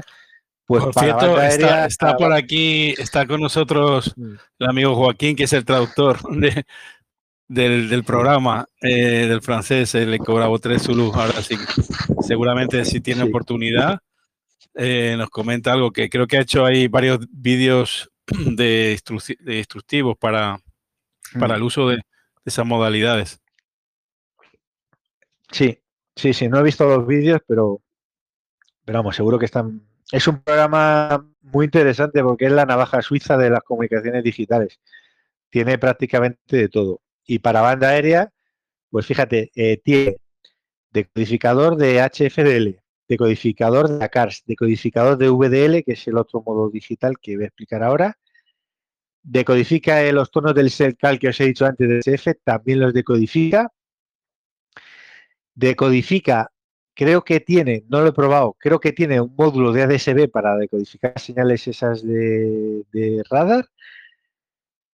Y tiene, y creo que tiene también para la parte de satélites. Eso no lo he probado, pero también, o sea, eh, tiene de todo ese es el programa para este campo. Pues si tienes el multi-PSK, yo creo que ya prácticamente puedes hacerlo todo. Para el campo de, datos en aeronáutica. Bueno, pues aquí tienes esto. Va mandando posiciones, en fin. Esto que he puesto aquí, esto es una, es una foto de la pantalla que como son mensajitos de datos, pues utilizan ya una pantalla para introducir los datos. Bueno, eh, el ACARS es una cosa antigua, tiene sus limitaciones y ya se inventó otro sistema que es este, el VDL2. ¿vale? Este es otro sistema digital. Eh, ¿Qué pasa? Eh, para recibir el ACARS, como es una cosa rústica, cualquier receptor coges el audio, lo metes por la tarjeta de sonido y en el ordenador lo decodificas con un programa de estos. Con el VDL no vale. Eh, con el VDL sí o sí tienes que usar un SDR. Un SDR y el programita que sea que vayas a usar y ya con esto ya lo puedes identificar. Lo mismo, hay unas frecuencias fijas en ciertos sitios, en aeropuertos de los aeropuertos potentes muy grandes, eh, hay mucha actividad en estas frecuencias, mucha, mucha. O sea, están continuamente pla, pla, pla, pla, pla, estas señales eh, por ahí saliendo, ¿vale? Eh, ¿Qué más? Esto ya lo he contado, el, HDF, el HFDL. Por cierto, en esta captura se ve que se puede hacer, te puedes conectar a un receptor web SDR de estos que hay por ahí, coger el audio, meterlo en un decodificador, este es otro, este es el PCHFDL, otro clásico. Con los, con los ah, tarjetas de sonido virtuales, ¿no? eso es, con tarjetas de sonido virtuales. Sí, sí. Y sí, yo creo que ya, ya, hay, ya hay algún SDR específico para este, este tema de con esos rangos de frecuencia, ¿eh? Creo recordar ahí. Sí. alguno. Pues, eh, eh, este, no sé dónde saqué esto, pero este seguro. Este es uno. Este es un. Este es de los Kiwi, me parece. No sé. no, es del OpenWeb RX, sí. Hay, hay varios, hay varios por, por, por internet. Eh, vale, y ya pues ya, ¿qué más? Eh, para finalizar de la parte de comunicaciones y la otra cosa que hay, que ya lo dijimos antes, comunicaciones vía satélite. Actualmente lo que más se usa es este sistema. El sistema se llama Aero, de la compañía Inmarsat, ¿vale? Son satélites geoestacionarios. Eh, hay, no sé si cuatro, me parece, cuatro o cinco satélites para cubrir esta zona del planeta y, bueno, pues eh, transmiten datos eh, del estilo de los otros que hemos visto antes. Posiciones, información de parámetros de vuelo, cosas de esa. Y también eh, en algunas de estas frecuencias hay llamadas de voz que se pueden escuchar. Hay voz digitalizada, ¿vale? Claro, para esto yo no lo he probado, lo pongo aquí, esto lo tengo en mi lista de cosas pendientes para hacer, ¿vale? No lo he practicado. Una, pregunta, ¿cómo, ¿cómo, recibe el avión al estar en, constante movimiento eh, y, su, y, su, posición cambia respecto a la, me imagino, al grado de elevación y de posición de, del satélite? ¿Cómo puede recibir de manera ininterrumpida la conectividad o la señal? Pues sí, los aviones tienen, hay dos clases de antenas. En la parte de arriba, lógicamente, las antenas se utilizan en la parte de arriba. Si veis algún, bueno, pues no sacando fotos, eh, las antenas de satélites en algunos aviones se notan como una protuberancia que llevan adelante o en el medio, más o menos hacia el medio, como una especie de, como un huevo, como si dijéramos que sale ahí como un huevo, esa es la antena de satélite. Entonces, son, no, es, una parábola, son antenas eh, planas y suelen ser arrays electrónicos, es decir, electrónicamente eh, la antena dirige el haz, el haz se va moviendo. También hay algunas que son omnidireccionales, pero vamos, eh, normalmente tienen estas y, puede más o menos ir siguiendo un poquito la ubicación del satélite. Es una, es por un, es un haz que se genera electrónicamente, no mecánicamente. Nosotros, ¿cómo lo hacemos? Pues mira, te venden unas antenitas, esto en la página web, por ejemplo, del RTL SDR, ¿vale? Tienes una, te venden estas antenas o por eBay, bueno, o te la puedes construir tú mismo, este tipo de antenas para recibir en la banda L, ya específicas para esto. Esta antena la conectas a un SDR, la orientas a donde corresponde, recibes este tipo de señales y bueno, con eh, aquí puse lo del multipsk, no estoy seguro 100% si el multipsk podía recibir, decodificar este satélite o no. Si no hay otro software que usa la gente que es este, el Jaero, Y con este lo puedes decodificar estas señales y hay canales que son de datos y hay canales que son de, voz, ¿vale? Esto es más difícil que la VHF, es más difícil que la HF, pero bueno, pues eh, es bastante interesante. Y tampoco es este tipo de antenas son 40, 50 euros y el SDR es el mismo que ya tenemos, o sea que tampoco es una cosa esto. Eh, si te apetece probarlo, pues tampoco es muy costoso.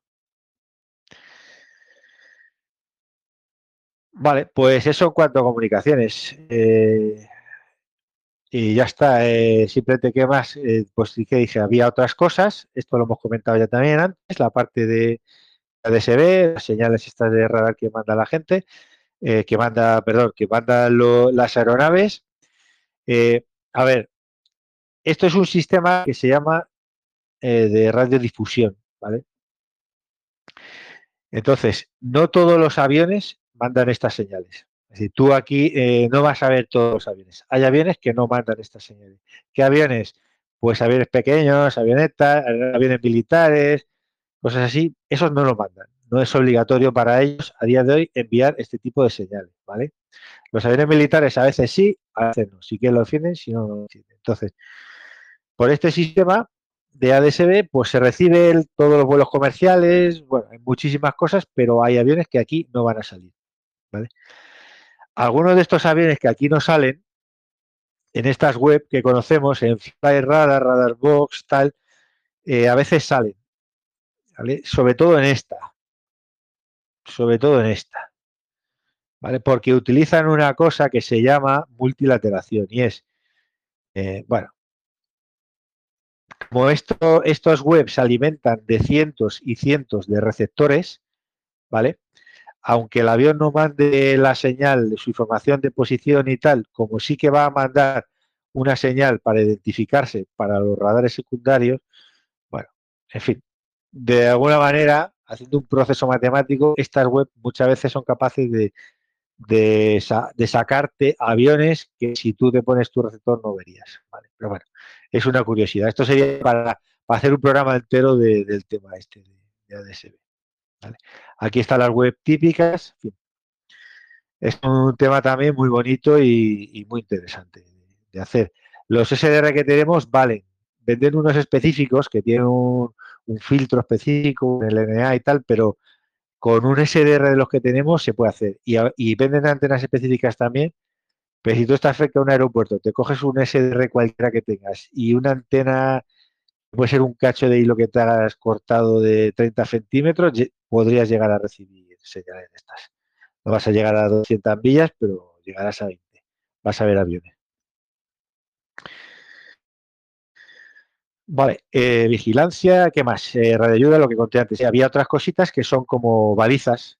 Bueno, esto ya es una cosa anecdótica. Los NDBs son radiobalizas eh, no direccionales que transmiten, fijaos en qué frecuencias, 130 kilohercios, 500 kilohercios. ¿vale? Esto es lo más antiguo que existe en aviación. Lo primero es, el primer sistema de guía que se inventó es esto, un faro. En definitiva, es tal cual, un faro que emite una portadora y que de vez en cuando da un código en Morse de tres letras. Un código en Morse, pum, pum, pum, y lo va repitiendo todo el tiempo. ¿vale? Eh, están en proceso de extinción desde hace un montón de años, pero todavía quedan. Mucha gente eh, que vaya de paseo por el campo, por una carretera, cerca de un aeropuerto o no, en el medio de la nada, muchas veces ha podido ver una estación de este tipo. Una antena con un sombrero o una antena gigante tipo T, que ves dos torres muy grandes y una serie de cables, y una casetita. Si veo una caseta pintada de rojo y blanco, es que eso es un, es un NDB. ¿Vale? Para los forfos de que haya radioaficionados en, la banda de 500 kHz, pues esto les sirve de baliza una maravilla. ¿vale? ¿Vale? Como cualquier radio de estas que reciban onda larga, puedes sintonizar la frecuencia y puedes orientar la radio orientar la radio y donde escuches el máximo en la perpendicular, ahí, ahí, ahí te viene, ¿no? Digamos, puedes localizar el vector de donde está la, antena esta. ¿Y qué más? Lo del BOR, ya lo comenté antes, es otra red ayuda. Esto es un sistema que se utiliza, utiliza eh, un avión para determinar su posición radial y el sentido, si está acercándose o alejándose respecto a un punto de, concreto en el espacio. ¿Se acordáis? He dicho antes lo de las aerovías, que son como autopistas que van recorriendo el espacio, pues esas autopistas siempre van uniendo puntos donde hay un borde de estos, ¿vale? Que es lo que se utilizaba antiguamente para navegar. Hoy en día, pues se utilizan GPS y cosas así. Podría navegar por cualquier sitio, pero esto se sigue usando, porque aunque haya GPS, eh, como en, aeronáutica absolutamente todos los sistemas eh, son redundantes y siempre tienes una cosa alternativa de otra, para que si te falla no te quedes, digamos, colgado. Con lo cual, hay satélite, pero hay bores. Y, además de bores, hay sistema inercial. Y así todo. Igual que hay comunicaciones VHF, hay HF, hay datos, hay satélite, hay de todo. Todo está siempre redundado, redundado, redundado. Bueno, esto si alguna vez alguien que haya ido, los bores suelen estar en sitios altos, pero no exageradamente altos, o sea, no en una montaña muy alta normalmente, sino en montículos altos. Y muchas veces vas por la carretera y lo ves. Es inconfundible porque es, parece un platillo volante, ahí con unas cosas blancas que son antenas, tienen 48 antenas. ¿Vale? Entonces, si vas por la carretera y ves un platillo volante, eh, normalmente va a ser un Doppler y no un platillo volante. ¿Vale? eh, y lo dicho, eh, bueno, emite una serie de señales, pero si lo sintonizas, eh, tiene, emite también ahí un código de Morse con tres letras que lo identifica y por lo tanto, pues es una baliza buena para la propagación. Puedes saber si tienes propagación en VHF con un determinado punto, mirando los bores. Ojo, eh, la polarización es en horizontal, ¿vale? Mientras que todas las comunicaciones que hemos hablado en VHF, todas es en vertical, pero los bores es en horizontal. Vale. Y bueno, pues esto de todo, en fin. Eh, aquí tenía una, sí, para finalizar, pues unos consejos para la escucha, que ya muchas cosas las, las hemos comentado, ¿no? Pues lo útil, lo bonito para cuando escuchas comunicación analítica y entender lo que pasa es combinar con las cartas de navegación la información esa de ADSB, de las webs o de tu receptor y las comunicaciones. Y juntando todo, pues lo vas a entender. Vas a entender qué es lo que está pasando, ¿vale? Aunque no conozcas la fraseología, lo vas a entender. Luego, es más fácil comenzar a escuchar por un aeropuerto pequeño donde haya una o dos frecuencias, ¿vale? Que un aeropuerto que tiene 12 frecuencias tanto rato cambiando que te puedes volver loco. Es muy difícil seguir así las conversaciones. Después, para ciertas frecuencias, como la que hemos dicho antes, 1, 2, 3, 1, 2, 3, 4, 5, 121, 500, todo ese tipo de frecuencias que se hablan poco, pero cuando se hablan son muy interesantes, pues está muy bien grabar. Si tú las grabas, ¿vale?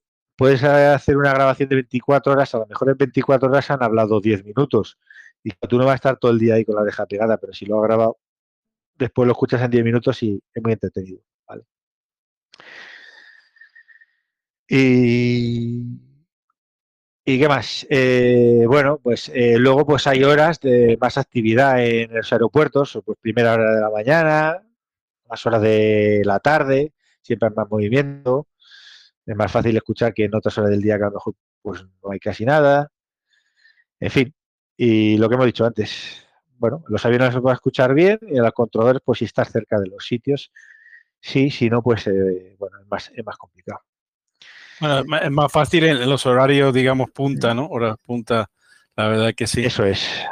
Bueno, eh, yo creo que nos has hecho ahí un, itinerario bastante detallado y yo creo que la, lo que sí se ha visto que, que la, comunicación aérea se está digitalizando, eso es obvio ya hace años ya y, es, y creo que es el camino a seguir a pesar de que, como tú bien dices, no, es insustituible la, presencia humana y la voz y, digamos, los mensajes vocales, ¿no? Eh, humanos, por decirlo así. Bueno, vamos a ver si, alguien quiere participar o quiere reportarse, si tiene alguna duda. No sé si nuestro amigo Joaquín, que es el, alma mater ahí de, en español del programa MultiPSK, nos quiere comentar algo al respecto de, de, ese, de esa, de esa de esa, ¿cómo diría yo? Eh, que la, navaja, suiza. Navaja, suiza es la palabra. Adelante, Joaquín.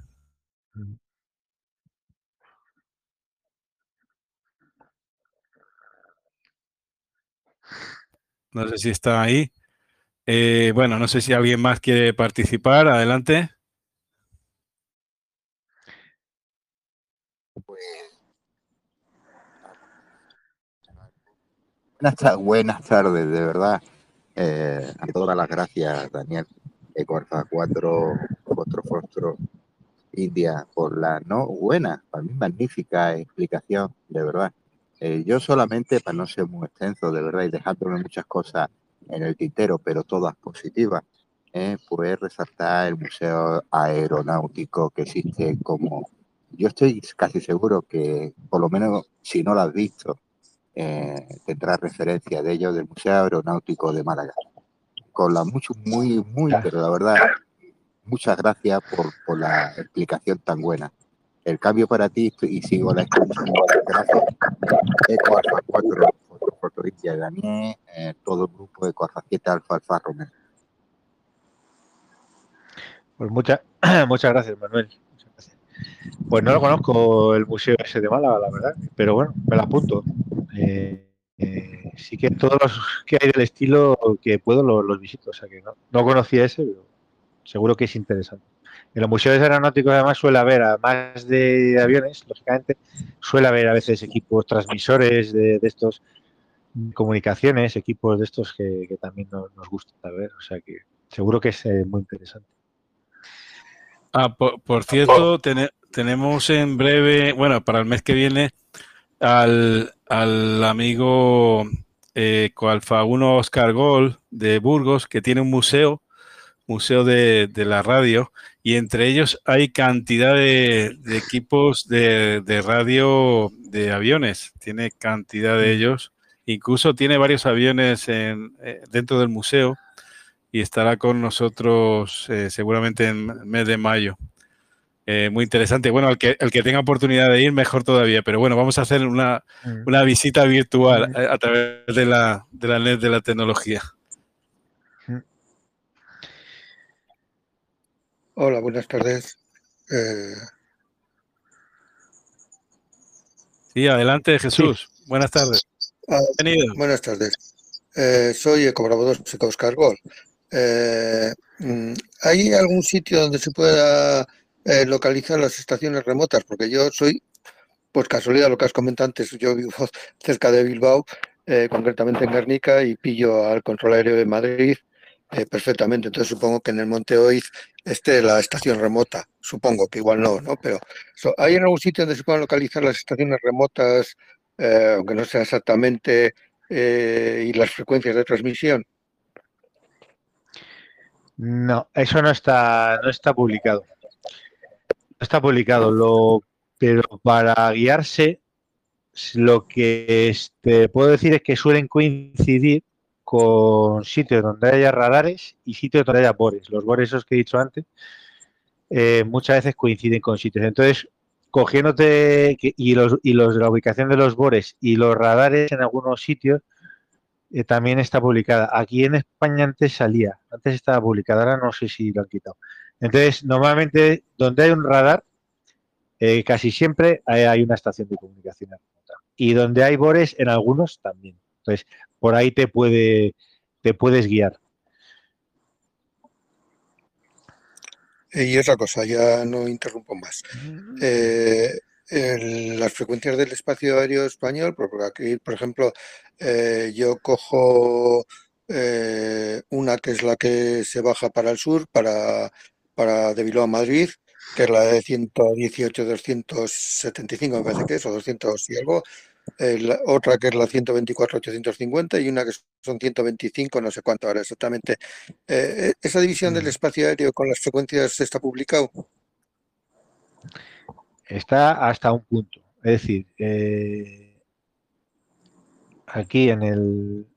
Uy, a ver dónde está. Espérate. A ver, si me voy aquí a la IP, ¿vale? Como decía antes, si me voy a ruta, a ver, en root, en root, aquí, está aquí, creo que está aquí, EFIR, UIR, TMA, aquí te abres este documento, creo que era este, FIR Barcelona, FIR Canarias, FIR Madrid, no, a ver, espérate. Ver. A ver, en uno de estos salía. Pero... Aquí, vale, sí, en este documento. ¿vale? Aquí te dice el FIR. ¿Vale? ¿Qué es esto del FIR? Espera, esto no lo he contado, pero vamos. Eh, saco un dibujo que tenía por aquí, un dibujito. Mm. A ver, un segundito que, que, se me, que tengo tantos documentos. El espacio aéreo está dividido en una serie de trozos por países y luego cada país a su vez lo divide en trozos otra vez, entonces aquí tenemos Madrid, Sevilla, Barcelona, Canarias, tal, tal. Entonces cuando tú te vas a la IP, te abres este documento y aquí te dice, pues para Madrid, ¿vale? Bueno, en este caso, pues para Barcelona, todas estas. Para Madrid, el siguiente, para Madrid, todas estas, tal, tal, tal, ¿vale? No te dice de todas estas cuál es cuál. Cada una de estas es para un volumen de esos que he enseñado antes, pero no te dice cuál es cuál. Tendrías que pues escanearlas todas o irlas monitorizando todas y ya más o menos si vas viendo por dónde lo bien, puedes sacar una idea, ¿vale? Pero no, eso no lo publica porque va cambiando mucho. Es dinámico, o sea, dinámico en el mismo día se puede usar una frecuencia para una y otra para otra. Eso es posible. Entonces, por eso no se publica una cosa fija, porque varía. A veces en un sitio varía más y en otro varía menos, depende. Tampoco es una regla exacta. Pero vamos, por aquí es por donde hay que buscar. Vale, no sé si alguien más quiere reportarse o tiene alguna duda o quiere aprovechar ahora que, está por acá. Daniel, porque... Los he dejado, los he dejado cao, ¿eh? porque llevo casi tres horas y es difícil. Yo creo que aquí sí. Bueno, aquí hemos aguantado mucho, mucho. La verdad que, que con, su, con sumo interés, ¿eh? Y nos ha dado una lección magistral, claro que sí. Bueno, uh, no sé si uh, no sé si Joaquín, bueno, está por aquí, pero no sé si está a la escucha, pero que me, sería interesante que él nos hablara del multi PSK, la verdad que, que es genial y, es un, es el, yo creo que es el, el, ideal para utilizarlo eh, tanto para las modalidades de radioficción como las aeronáuticas, ¿no? Sobre todo para, bueno, para aficionado hay muchos programas, te gustarán unos más, otros menos, pero para estos otros modos no hay tantos y no hay ninguno que tenga todos juntos, como es este, que es cierto que es la versión licenciada, pero es que eh, cuesta 30 euros, es decir, merece la pena, vamos, si vas a dedicarte un poquito, pena, sí. es, es, lo que te cuesta un libro prácticamente, o sea, no es, no es dinero, ¿no? Entonces, para esto es el ideal. No sé si alguien más quiere comentarnos algo al respecto, eh, si ha tenido alguna experiencia de recepción o, bueno, o quiere simplemente reportarse. Antes de dar por finalizada ya la net, que llegamos ya a las tres horas, evidentemente, pero eh, la verdad muy interesante siempre. No sé, adelante, no sé si Julio César tenía el micrófono abierto ahí de La Habana, Cuba si quiere comentar algo al respecto. O eh, el EU8 Alfa November Sierra, San. También está Raúl, EA4 Alfa Charlie Sierra, Miguel Guerrero, EA7 Víctor Charlie, José. O Francisco Ortega, no sé, el indicativo. Adelante, Julio César. Bienvenido. Ok, okay José, gracias. Gracias a usted y bueno, agradecerle a la oportunidad, Daniel, de, de poder escuchar ese tema. Eh, lo he seguido mucho. Acá yo vivo cerca de, del aeropuerto acá de, de La Habana y, y, estuve buscando incluso en la información que le ha sacado ahí, porque no tenía bien la frecuencia. Y ahora con, con lo que él me dijo y el sitio web, pues puse ahí el indicativo del aeropuerto nuestro acá y, y pude ver que, que sí se puede escuchar la frecuencia. Así que agradezco a Daniel todos los consejos, muy, muy buenos los sitios web que nos ha dado la sugerencia, aunque muchas de las cosas aplica a Europa, pues también para acá no, nos beneficia. Aunque yo estoy del lado acá de, del Atlántico, ¿verdad? Así que un saludo a todos por allá. Muy, muy bueno el tema y felicidades al amigo Daniel. 7-3, chao. Eh, Julio César, por cierto, en la página de liveatc.net hay una recepción del aeropuerto de La Habana. Hay alguien que está haciendo streaming ahí del tráfico. Se puede, se puede escuchar directamente desde internet y tienes ahí oportunidad. Eh, creo que es de los únicos aeropuertos ahí de la zona, bueno, de, de, de, Cuba, eh, solamente en La Habana, pero bueno, eh, eh, se puede recibir directamente desde internet también. El tráfico, no sé qué frecuencia tienen seleccionada ahí, pero yo ayer lo hice la prueba y lo, lo escuché muy bien, ¿eh? Ah, ok, perfecto, perfecto. Voy a revisar así por, por internet como me acabas de decir. Así que después te comento por, por interno y te digo a ti y a los amigos si, si se escucha, aunque ya me dice que, que lo escuchaste. Así que yo estoy más cerquita y te puedo dar más, más detalles. Bueno, hermano, saludos a todos y, y lo dejo libre. 7-3, muy linda la net de hoy. Un saludo. Gracias, Julio César. No sé si alguien más quiere hacer algún comentario. A ver, hola, hola, escuchan ese. ¿Me escuchan? Sí, adelante, Sí. Antonio. Ah, ¿qué tal? Sí, este, los saludos cordiales para todos los presentes y para el Alfa 4 Fostro, Fostro Indias, ¿no? Creo, Daniel, los saludos cordiales. Eh, no, yo vivo cerca de a unos 3 kilómetros de un aer- un aeropuerto, así que acá veo los aviones y escucho banda aérea hace bastantes años. Así que es una linda experiencia, como comentaron por ahí, ¿no? Y sobre todo a veces cuando hay algún evento especial, por ejemplo, han venido los jets franceses una vez a la Argentina en un evento patrio, escuché las modulaciones, también este, cuando los aviones de la Fuerza Aérea, también algún evento patrio, este, escucho la- las conversaciones cuando van a hacer las, las figuras que hacen en- desde los aviones, ¿no? Helicópteros también, seguimiento de helicópteros y las frecuencias. Con Handy escucho también perfectamente todo y con la- las antenas arriba, obviamente, este, mejor, ¿no? Y después tengo ahí un receptor Mm. también que tiene todos los canales de banda aérea, los va escaneando, así que es muy, muy interesante, una actividad muy interesante. Y hoy aprendí el tema del, del PSK, que yo lo tengo, que también se pueden hacer experiencias. Este, es un muy buen software, muy completo, tiene todos los digimodos y Mm. cosas para Wefax y demás, así que es, es recomendable ese programa, ¿no? Hay que aprender a usarlo, pero con las configuraciones básicas se puede hacer mucho. Así que un software recomendado y, y bueno, ese es el comentario, ¿no? Banderas es muy interesante escucharlo. R, y hoy aprendí algunas cositas más. Bueno, los saludos para todos los presentes. Ok, bien. Antonio. Un saludo. Eh, bueno, decir que, que también tiene, bueno, lo ha comentado Daniel, que hay una red de, de SDR remotos que, que sí que se puede, se puede acceder ahí y bueno, para el que no tiene quizá aeropuerto cercano o no tiene la posibilidad de poner una antena, etcétera, etcétera, hay posibilidades tanto en, en analógico como en digital. Creo que está por ahí eh, eh, Eco Bravo 4 Zulu. Adelante, Joaquín, si nos puedes comentar algo respecto del programa MultiPSK en las modalidades digitales. Adelante. Hola, buenas tardes. Eh, ¿Me escucháis bien?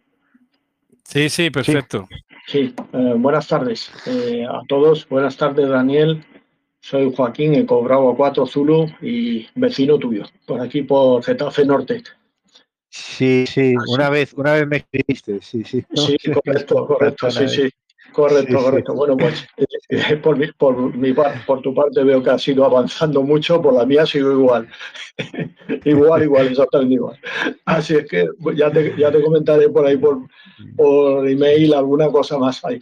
Bien, eh, eh, esa misma pantalla que está puesta ahora, en referencia a lo que decía también Antonio, es eh, Virtual Radar. Virtual Radar eh, MultiPSK puede conectarse eh, con Virtual Radar, con otra aplicación que se llama Plane Plotter Mm. y alguna otra más, alguna otra más, pero básicamente yo lo he tenido usando con, con, con Virtual Radar y muestra pues exactamente, exactamente lo mismo que estáis viendo en pantalla, exactamente igual. Eh, yo le descargué también de, de una página que ahora mismo no recuerdo, pero unos archivos que lo que te mostraba era lo mismo que estamos viendo aquí ahora en la pantalla de, Daniel. Eh, bueno, pues eh, lo único que te mostraba el tipo de aeronave que era, eh, como una etiqueta pequeña con el, con el avión, indicándote y demás. Y al mismo tiempo, MultiPSK permite que si tienes instalado Google Earth, todas las posiciones de los aviones te lo pasa a Google Earth, de manera que puedes estar viendo exactamente, pues eh, es otra representación diferente, pero puedes estarlo viendo sobre Google Earth también. Eh, aparte de eso, eh, lo que pasa es que el MultiPSK son para modos profesionales, pero por ejemplo, ligado con esto, tenemos, puedes recibir, por supuesto, en 1090 en ADSB, puedes recibir también VDL, puedes recibir a CARS, puedes recibir HFDL, aunque creo que ya está prácticamente, si no en desuso, casi en desuso. Es decir, eh, evidentemente un, avión no solamente va, o sea, contacto tierra, eh, tierra con avión, tierra-avión, sino que va emitiendo posiciones a lo largo del camino, incluso en esos tramos en los que no tiene nada que decir con el controlador, no tiene nada que decir con el seguimiento, va emitiendo continuamente posiciones, de manera que eh, siempre hay una ruta del avión. No necesita estar, por ejemplo, eh, un vuelo, pongamos por caso, un vuelo a Madrid-Nueva York, pues en el momento que sale del espacio aéreo de, España, por ejemplo, pues entra el control de, Shannon en Irlanda. Eh, una vez que sales del control de Shannon en Irlanda, a lo mejor ya te estás aproximando a la costa de Estados Unidos y entras en otro control. Pero durante todo ese tiempo se están transmitiendo posiciones exactamente igual. Eh, son posiciones en las que indica la altitud, el, vuelo, por supuesto, la, identificación del vuelo, además. Entonces, el problema que tiene MultiPSK es que eh, para versiones que no están licenciadas, es decir, que no, que no son de pago, eh, únicamente te permite cinco minutos. esa, limitación desaparece cuando, cuando adquieres la, licencia. Que por otro paso, por, otro, por otra parte, y dicho sea de paso, y, no tengo nada que ver en ese sentido. Mm, yo tengo licencia múltiple SK porque, como sabes, soy el traductor del manual de ayuda y de los menús y demás. Y me la regaló el autor hace, pues, te digo 15 años, te digo poco. Pero eh, se ha mantenido el precio durante todo ese tiempo y es una licencia de por vida, no como otros software que cada año, si hay alguna implementación nueva, te toca volver a pasar por caja otra vez pero aún así es más que suficiente para hacerte una idea de, las posibilidades del programa. Y nuevamente, Daniel, eh, te agradezco la, exposición, muy interesante. Yo he estado siguiéndola con los ojos como platos, como te puedes hacer una idea, y te comentaré por ahí por, eh, por, email alguna cosa ya con, con más calma, te iré haciendo por ahí preguntas con más calma. Gracias ahí por el interés y por la, charla tan amena y saludos a, toda la net. 73 de A4, eh, perdón, EB4, Zulu Joaquín por Getafe. Bien, muchas gracias, Joaquín. Bueno, no sé si alguien más quiere participar. Ya estamos por finalizado. Eh, recordar el, que el próximo NET sería el día sábado, en lugar de domingo a la misma hora, a las, 15, a las 14 UTC. Y el tema será la CB referencias históricas, CB y Free Bander. La, eh, referencias históricas y bueno, creo que va a estar bastante interesante también. Eh, bueno, no sé si nadie más quiere aportar nada o quiere referenciar alguna o, o si tiene alguna duda resolverla, pues damos por finalizada ya la net que creo que ha sido maratoniana y kilométrica. Sí. Así que. tanto, la verdad es que no, no pensaba.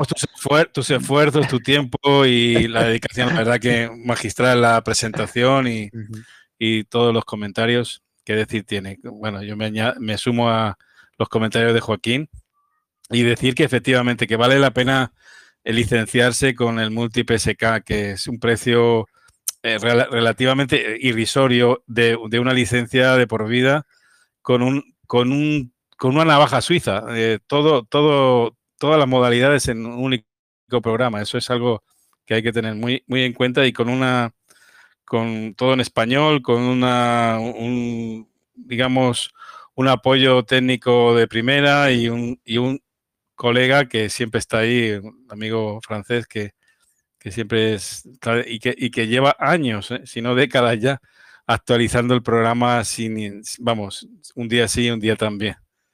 Eso no es fácil. Bueno, pues nada más, eh, nada, hasta otro, otro momento y te emplazamos cuando hagan las pruebas de del, ¿cómo se llama? Del plane scatter, ¿no? Eh, de plane scatter. Sí, sí, bueno, yo encantado. La próxima vez, es que este tema es realmente muy, muy, muy extenso. Me voy, me, puede la, ansiedad de querer contarlo todo. La próxima vez vamos a una cosa más concreta. y la verdad que, es, muy genérico, muy amplio, ¿eh? pero bueno, así podemos hablar de, algún otro tema más específico. Mira, yo pensaba que a veces me ha pasado con muchos invitados que piensan que no, que no, yo no tengo, tengo poquito que decir ni nada, yo esto, no sé, es demasiado tiempo y tal. Y luego algunos hemos llegado hasta cuatro horas, no es la primera vez. Bueno, pero no me llegado no el récord todavía. No, todavía no. Bueno, pero el, otro, el caso, el caso anterior era la configuración de un programa, era muy exhaustivo, toda todo el menú, todas las opciones, una a una. Era algo, pero en este caso yo creo que eh, como un tema, digamos, eh, como un tema genérico, eh, yo creo que has batido el récord. récord de, distancia kilométrica. Bueno, bueno, pues nada. Muy bien. Un saludo y, gracias. Y, gracias por tu tiempo y tu dedicación. Chao. Hasta luego a, todos. Hasta luego.